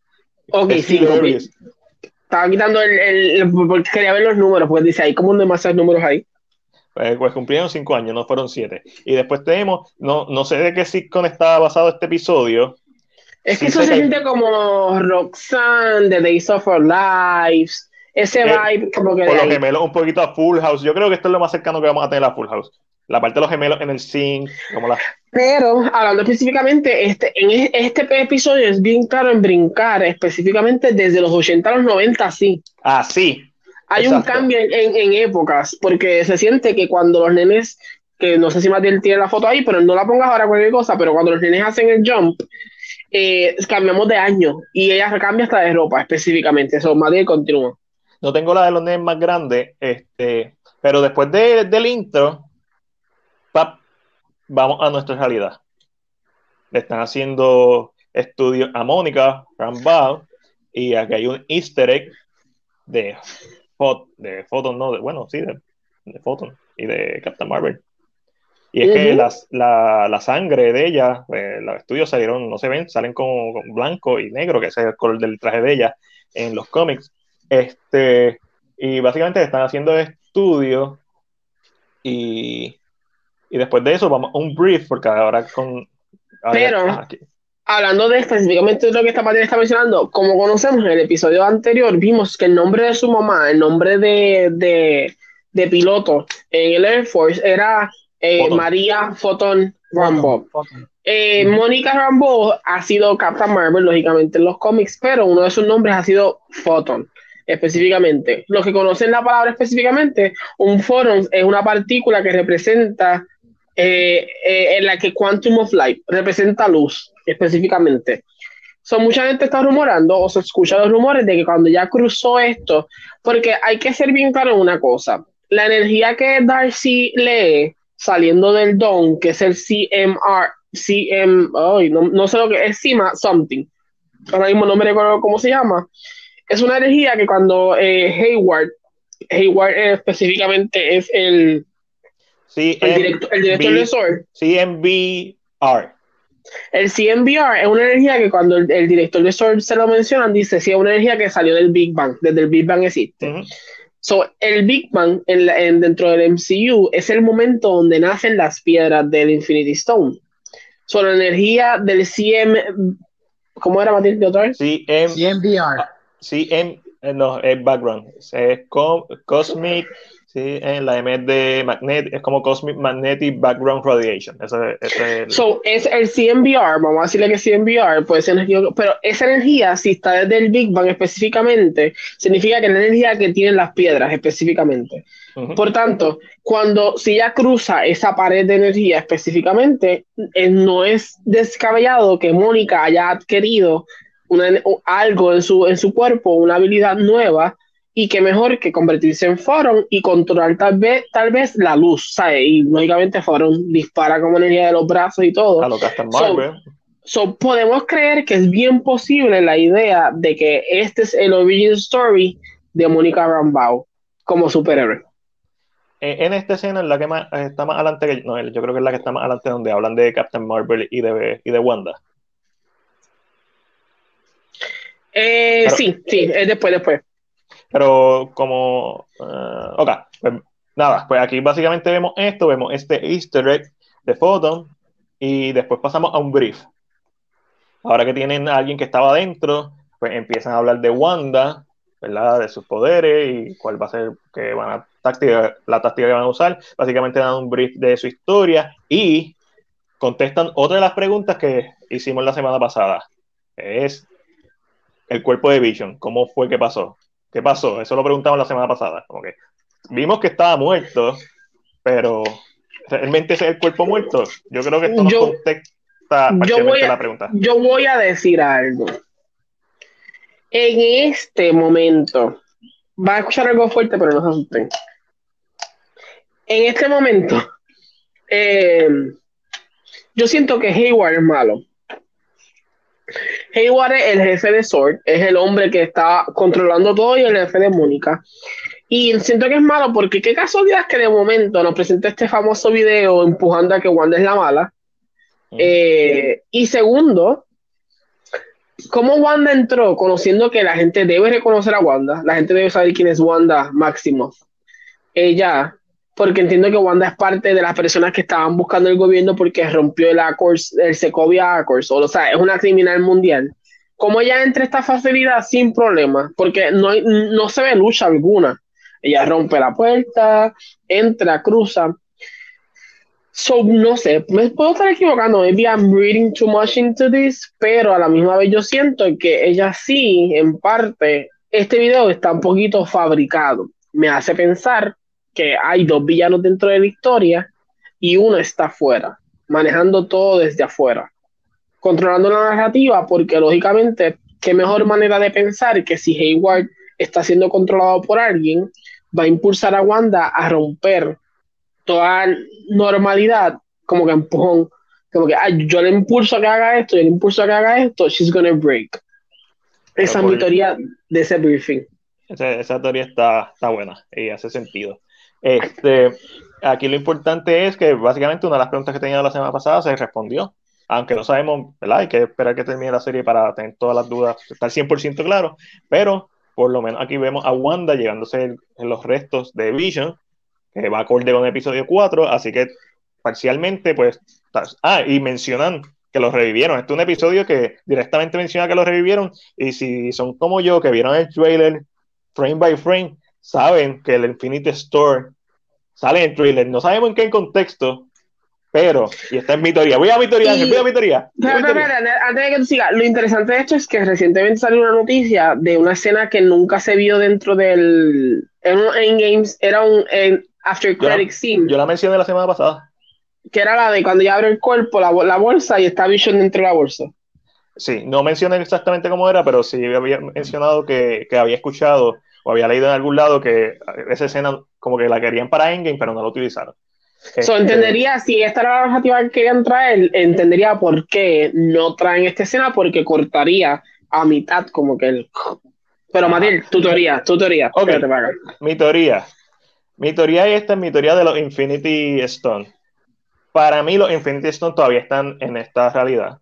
Porque no sabemos cuál fue el jump de tiempo que pasó entre el funeral de, Tony Stark y cuando Captain America los volvió a, ¿verdad? a llevar a sus respectivos timelines. So, mi teoría es que eh, Wanda está usando una de las Infinite Stone, la de la mente específicamente, para crear la Vision, otra vez para traerla a la vida, porque este episodio, simplemente dejándonos llevar por lo que hemos visto hasta ahora, lo que este episodio deja claro es que este es el cuerpo de Vision, que él no recuerda qué pasó. Y Wanda tampoco recuerda cómo, cómo empezó todo. So, sabemos que pues, ahí es donde está la parte en que sabemos que hay algo manipulando. No sabemos si es la misma Wanda, no sabemos si es otra persona, posiblemente sean dos, ah, dos villanos. Pero para mí a Infinity Stone van a ser importantes todavía para esta, esta trama y van a ser lo que van a causar que eventualmente y se va a atar con, con Doctor Strange, pero también quizás se va a atar con la escena de Captain America yendo al pasado a, a llevarla. A lo mejor estoy totalmente mal y la escena que se me ha hecho es un flashback, que fue lo que Ángel mencionó la semana pasada, que es bien probable y posible. Pero, pero we don't know. no sabemos exactamente qué narrativa es la que va a estar Pero pienso que, pienso que Vision realmente tiene un Infinity Stone porque le lee la mente a alguien y lo ayuda. Y eso no es un poder como que, tú sabes, normal. Eh, hay, hay, hay, que también tener en cuenta que los poderes de Wanda son del Mind Stone, la misma piedra que creó a Vision. Son los poderes. Yo siento que si no existe el Mind Stone, ya no está en este momento, es a base de su habilidad que ya abre la mente de, de, Vision y le da toda su capacidad, el potencial que él tiene. y es de la misma forma que él puede usar como la habilidad de, su, de ella hacia él hacia la próxima persona y levanta específicamente o hace un awakening. Pero aquí hay algo que yo no sé si ustedes notaron, para mí yo siento que esto es un problema de, eh, de seguimiento. Cuando vimos el episodio 4, que están poniendo los papeles en la pared, sí. de los personajes, el papel de Norm dice ya que Vision lo levantó. Dice o sea, si, tú, si tú haces un, un close-up, dice, tiene una hermana y un papá que está enfermo, y se, lo sabemos en el momento en que Vision awaken him. Se supone que esto no hubiera pasado porque el episodio sabemos que lo están viendo en el episodio 5 al momento. So, narrativamente, again, maybe esto es uno como fanático que está como bien pendiente, no cuadra o no se, no, maybe esto es un error de, de planificación, vamos a ponerlo así. Okay. Eh, pero ya en el episodio 4, en ese papel específicamente, en la parte de abajo donde está Norm, hay un escrito que dice claro que Vision lo levanta. Ok, that's nice un buen easter egg del episodio 4. Mira, hablando de los poderes, yo siempre he tenido la teoría de como el Mindstone que lo menciona es como que la única piedra que es sentient, que tiene como que algún tipo de, vida. Yo pienso que lo que si, si bien el Mindstone es lo que le da los poderes a, Pietro y a Wanda, ellos no tienen el poder del Mindstone. Porque, ¿qué poder tiene Scarlet Witch? La realidad. ¿Y cuál piedra es? El Ether, que es rojo. y, ella, nunca ella, nunca, ella nunca ha estado presente con esa piedra. Correcto. ¿Y qué poder tenía Pietro? Desplazarse azul. Para mí ese es el Tesseract, que es eh, el espacio, básicamente. Correcto. para mí lo que hace esa piedra, lo que hizo esa piedra específicamente en estos personajes, es como que en, quizás en sus genes buscar cuál era la piedra, el poder más adecuado para ellos y le dio como que el poder de realidad a Wanda y el poder de desplazamiento a Pietro y y entonces con Captain Marvel, pues vemos como que el, el, poder de Captain Marvel es diferente. Yo tengo una teoría este, sobre el poder de Captain Marvel como anaranjado, pues la piedra anaranjada vendría siendo la que el Soul vendría siendo la de Captain Marvel y sus poderes pues como que son afines a Sí, exacto, que si nos, si nos, dejamos llevar por los colores, no cuadra los colores de las piedras específicamente. Eh, y, por la, habilidad per se. Y, y, las habilidades de Wanda, no, hasta el momento, son habilidades que no parecen ser solamente el mind, sino parecen ser habilidades de control de realidad So, o ella adquirió habilidades sobre la realidad, porque ese es el punto. La gente como que dice, no, sí, que y hay una escena bien específica. En ese momento cuando él levanta a Wanda, cuando, que diga, cuando Vision levanta a Norm, Norm dice eso mismo. Eh, Norm empieza, it's her, it's her, it's her. Como si ya estuviera en la mente de él. Pero a la misma yo siento que esto es un juego de palabras y que tal vez él puede estar hablando de Agnes. Es posible. Es posible. ¿Sabes? Porque tal vez es ella quien tiene el full control en parte, o tiene. Porque Agnes es una bruja mucho más vieja que Wanda. Tiene mucho mejor habilidad. Que yo creo que ahí es donde podemos empatar con Doctor Strange, que son, son brujos, son magos. Este, justo un poquito antes de, ver esa escena con, con, con Roy, ¿cómo es que se llama? Este, con Norm. Vemos, vemos esta escena que es cuando los gemelos encuentran al perro. Eh, y llega Agnes y Wanda enfrente de Agnes, aunque Agnes no está mirando, pues a crear un collar. Entonces, Mira, mi, mi, gente, espérate, antes que tú sigas más bien, eh, Chris nos escribió que fue que se quedó sin carga y por eso se cayó de momento y no lo pueden ver, que lo excusáramos aquí, ¿verdad? Con los fanáticos, que no es que se quiso ir porque se sentía aburrido ni nada, sino que, que fue que se quedó sin carga, mi gente. So, vemos esta escena y, y Vision cada vez está como que respondiendo más, como cuestionándose más. Y eso es para mí lo más interesante de este episodio, es todo el arco de historia de cómo Vision está despertándose y vemos a los nenes crecer, vemos a Sparky, a Sparky que es una referencia a los cómics.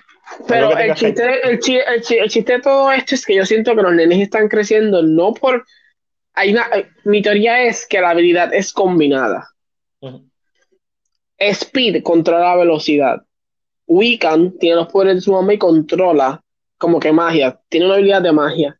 Mientras cuando ellos se miran, es como si Wiccan le dijera, yo uso mi magia, Speed usa la velocidad y nos hacemos crecer a base de lo mismo.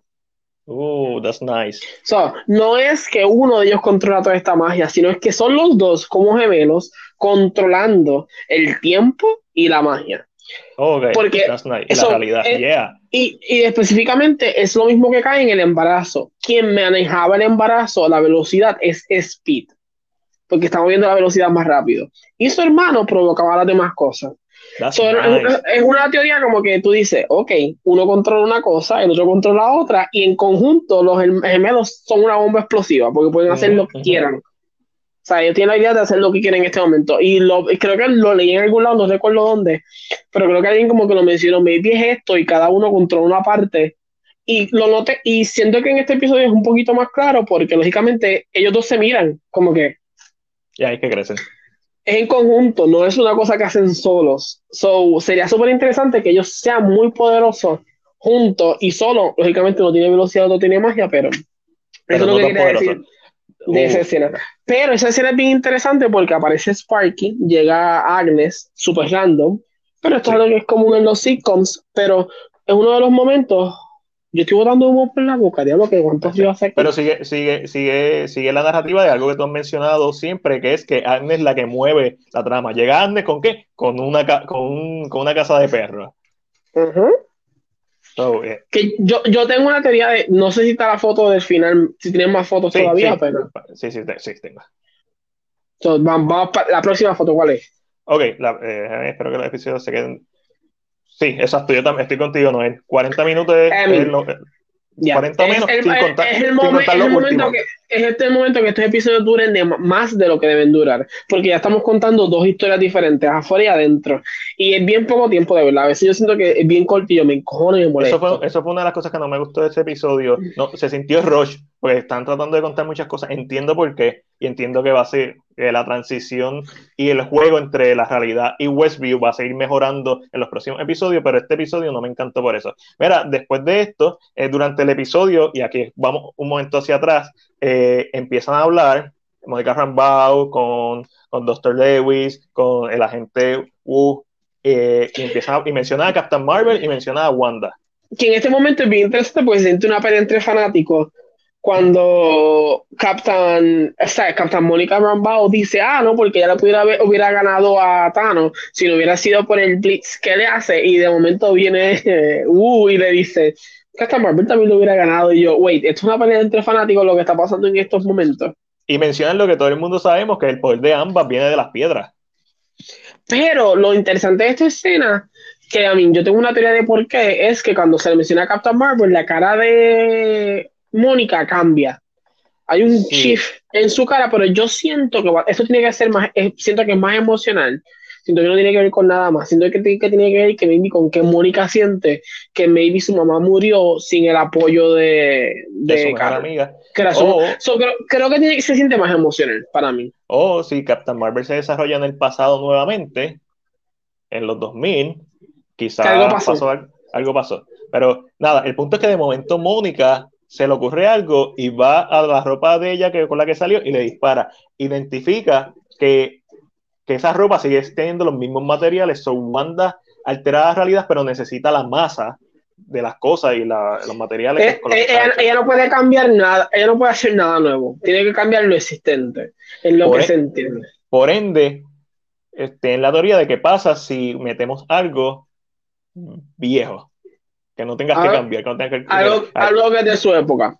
Eh, lo que funcionó con Vision, con el email que le enviaron a una computadora vieja, que eso- esa escena estuvo genial, que esta escena, ahí Vision como que se da cuenta, y después le envían, eh, es como un dron, Es como un drone de esa época, pero antes de eso, eh, una de las cosas que ya más yo tomé de esta, de, de, de, de estas, esta secuencia específicamente, es la conversación donde Darcy le está explicando a, a Mónica eh, la ciencia de cómo ella puede poder entrar allá sin tener problemas dentro de este universo, ¿verdad? Entrar y recordarse y todo.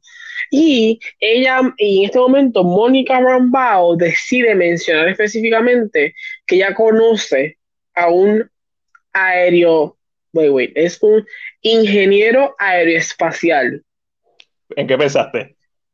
Pero wait, pero pero algo le voy a decir. Que esto, y again, si Noel está, Noel sabe que esto él me lo dijo a mí. Si no está, pues que se joda, se vaya a su casa. Eh, pero cuando ella mencionó un ingeniero aeroespacial, yo dije, ok, tengo dos opciones.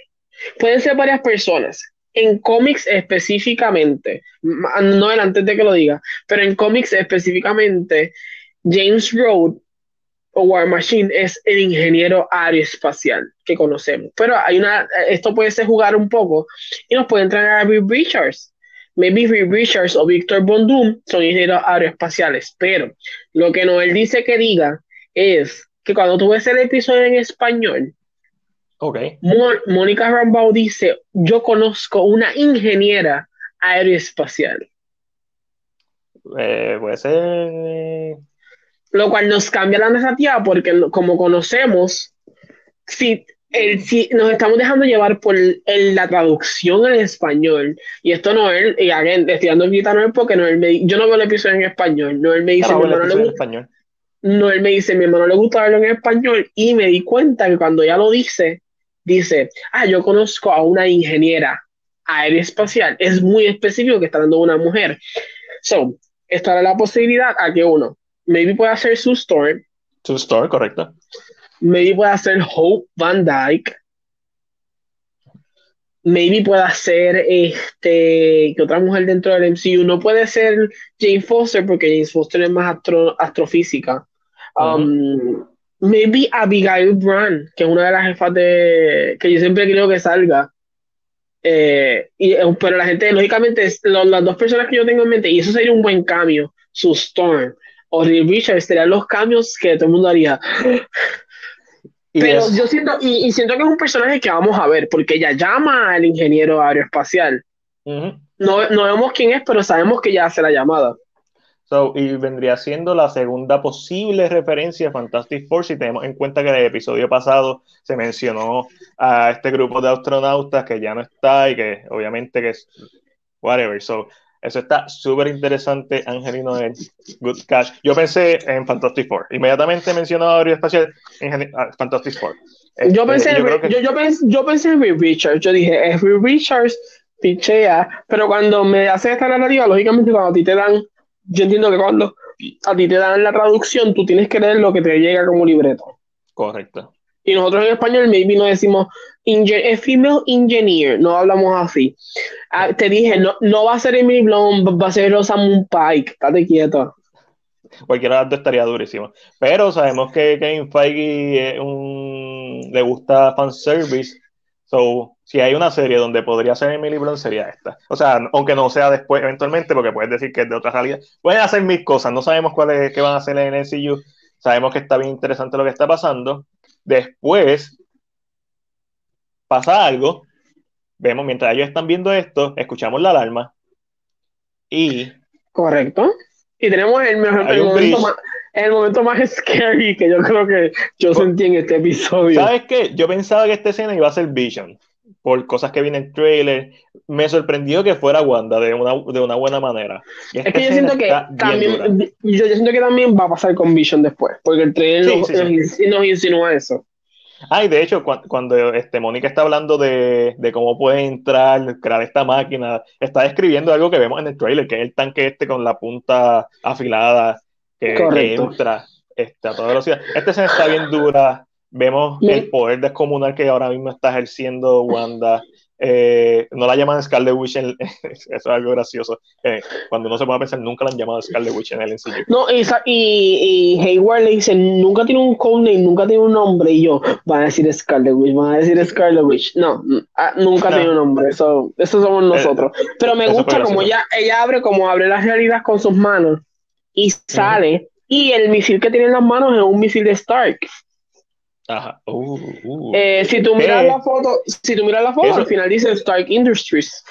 Que eso también puede mover la narrativa que están mencionando a Hayward como el villano, porque uno, a lo mejor es el único misil que había de esa época y lo utilizaron porque era lo único que tenían disponible, lo cual lo dudo porque así no funciona la narrativa. Dos, eh, utilizó esto específicamente para desequilibrarla, porque al ella ver un misil de Stark, ella que de por sí estaba predispuesta a, Tony Stark por su pasado, no necesariamente a Tony Stark, pero a su pasado en, esta, en, esta, en este estado mental en que se encuentra, eh, inestable, eh, pues esto le puede recordar a, a, lo que pasó con su familia, le puedes recordar la Age of Ultron, la pérdida de Pietro, le puedes recordar la pérdida de Vision. So, es bien interesante esta escena y, y, es bien para pelo. Entonces Mónica intenta como que cuadrar con ella y le volvió el acento, eh, la vimos con su traje. Esta escena está bien brutal, esta escena está bien cabrona. Es la mejor escena del episodio. Yo, yo tengo. no es mi escena favorita. Esta yo, es mi yo, yo me voy a decir que es la mejor escena de este episodio. Eh, yo tengo una. Mi, mi, favorita no es esta. Y, y vamos a ir ya mismo para eso. Y es, es, es, ya mismo, literalmente. Después tenemos el comercial. Déjame quitar esto un momento. Del Lagos. Ángel, y para quien no recuerda, ¿qué es Lagos?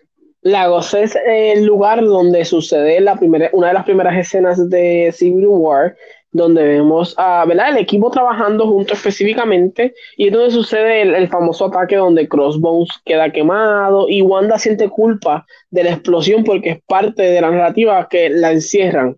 Es lo que provoca el famoso, los Accords de, de Sokovia, y en este momento Lagos específicamente es como que, y lo dice el anuncio, cuando hagas un mes, esto lo limpia. Y es rojo.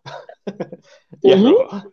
So, es, es, estos anuncios y, y sigue con, con, con, mi teoría, y no sé si es tuya también, y, y, posiblemente la hemos escuchado en otro lado, no es que salió de nosotros, eh, que está en orden cronológico. Primero vimos el tostador de, de Iron Man, de Stark Industry. ¿Contra quién estaba Wanda del principio y Pietro? Contra Tony Stark y los Avengers. Después vimos el reloj de Stark. De. ¿Qué pasó después narrativamente en su historia? Se juntó con Stroke y obtuvo los poderes. Después vimos el jabón de Hydra. ¿Qué pasó? Hydra, ¿qué pasó? Eh, eventualmente Hydra. Y ahora vemos Lagos. Y narrativamente siguen acercándose a la, a la realidad. Después de, después de Civil War que hay, Infinity War y, y Endgame. So, estamos bien cerca de estos anuncios. A mí me, me fascinan verlo por eso mismo. Es como que está entretenido buscar los easter eggs que están dentro de ellos. Y, a ver qué. ¿Cuál es la eh, próxima foto? La próxima foto, llegamos a mi escena favorita, que no, no, es la, quizás la que la mayoría espera, es esta escena. Esta escena en específico, porque Vision le está diciendo, tú no me puedes controlar a mí. Yo no soy como los demás. Ella le dice, ah, no, ¿estás seguro de eso? Y se va a crédito y, y, siguen peleando.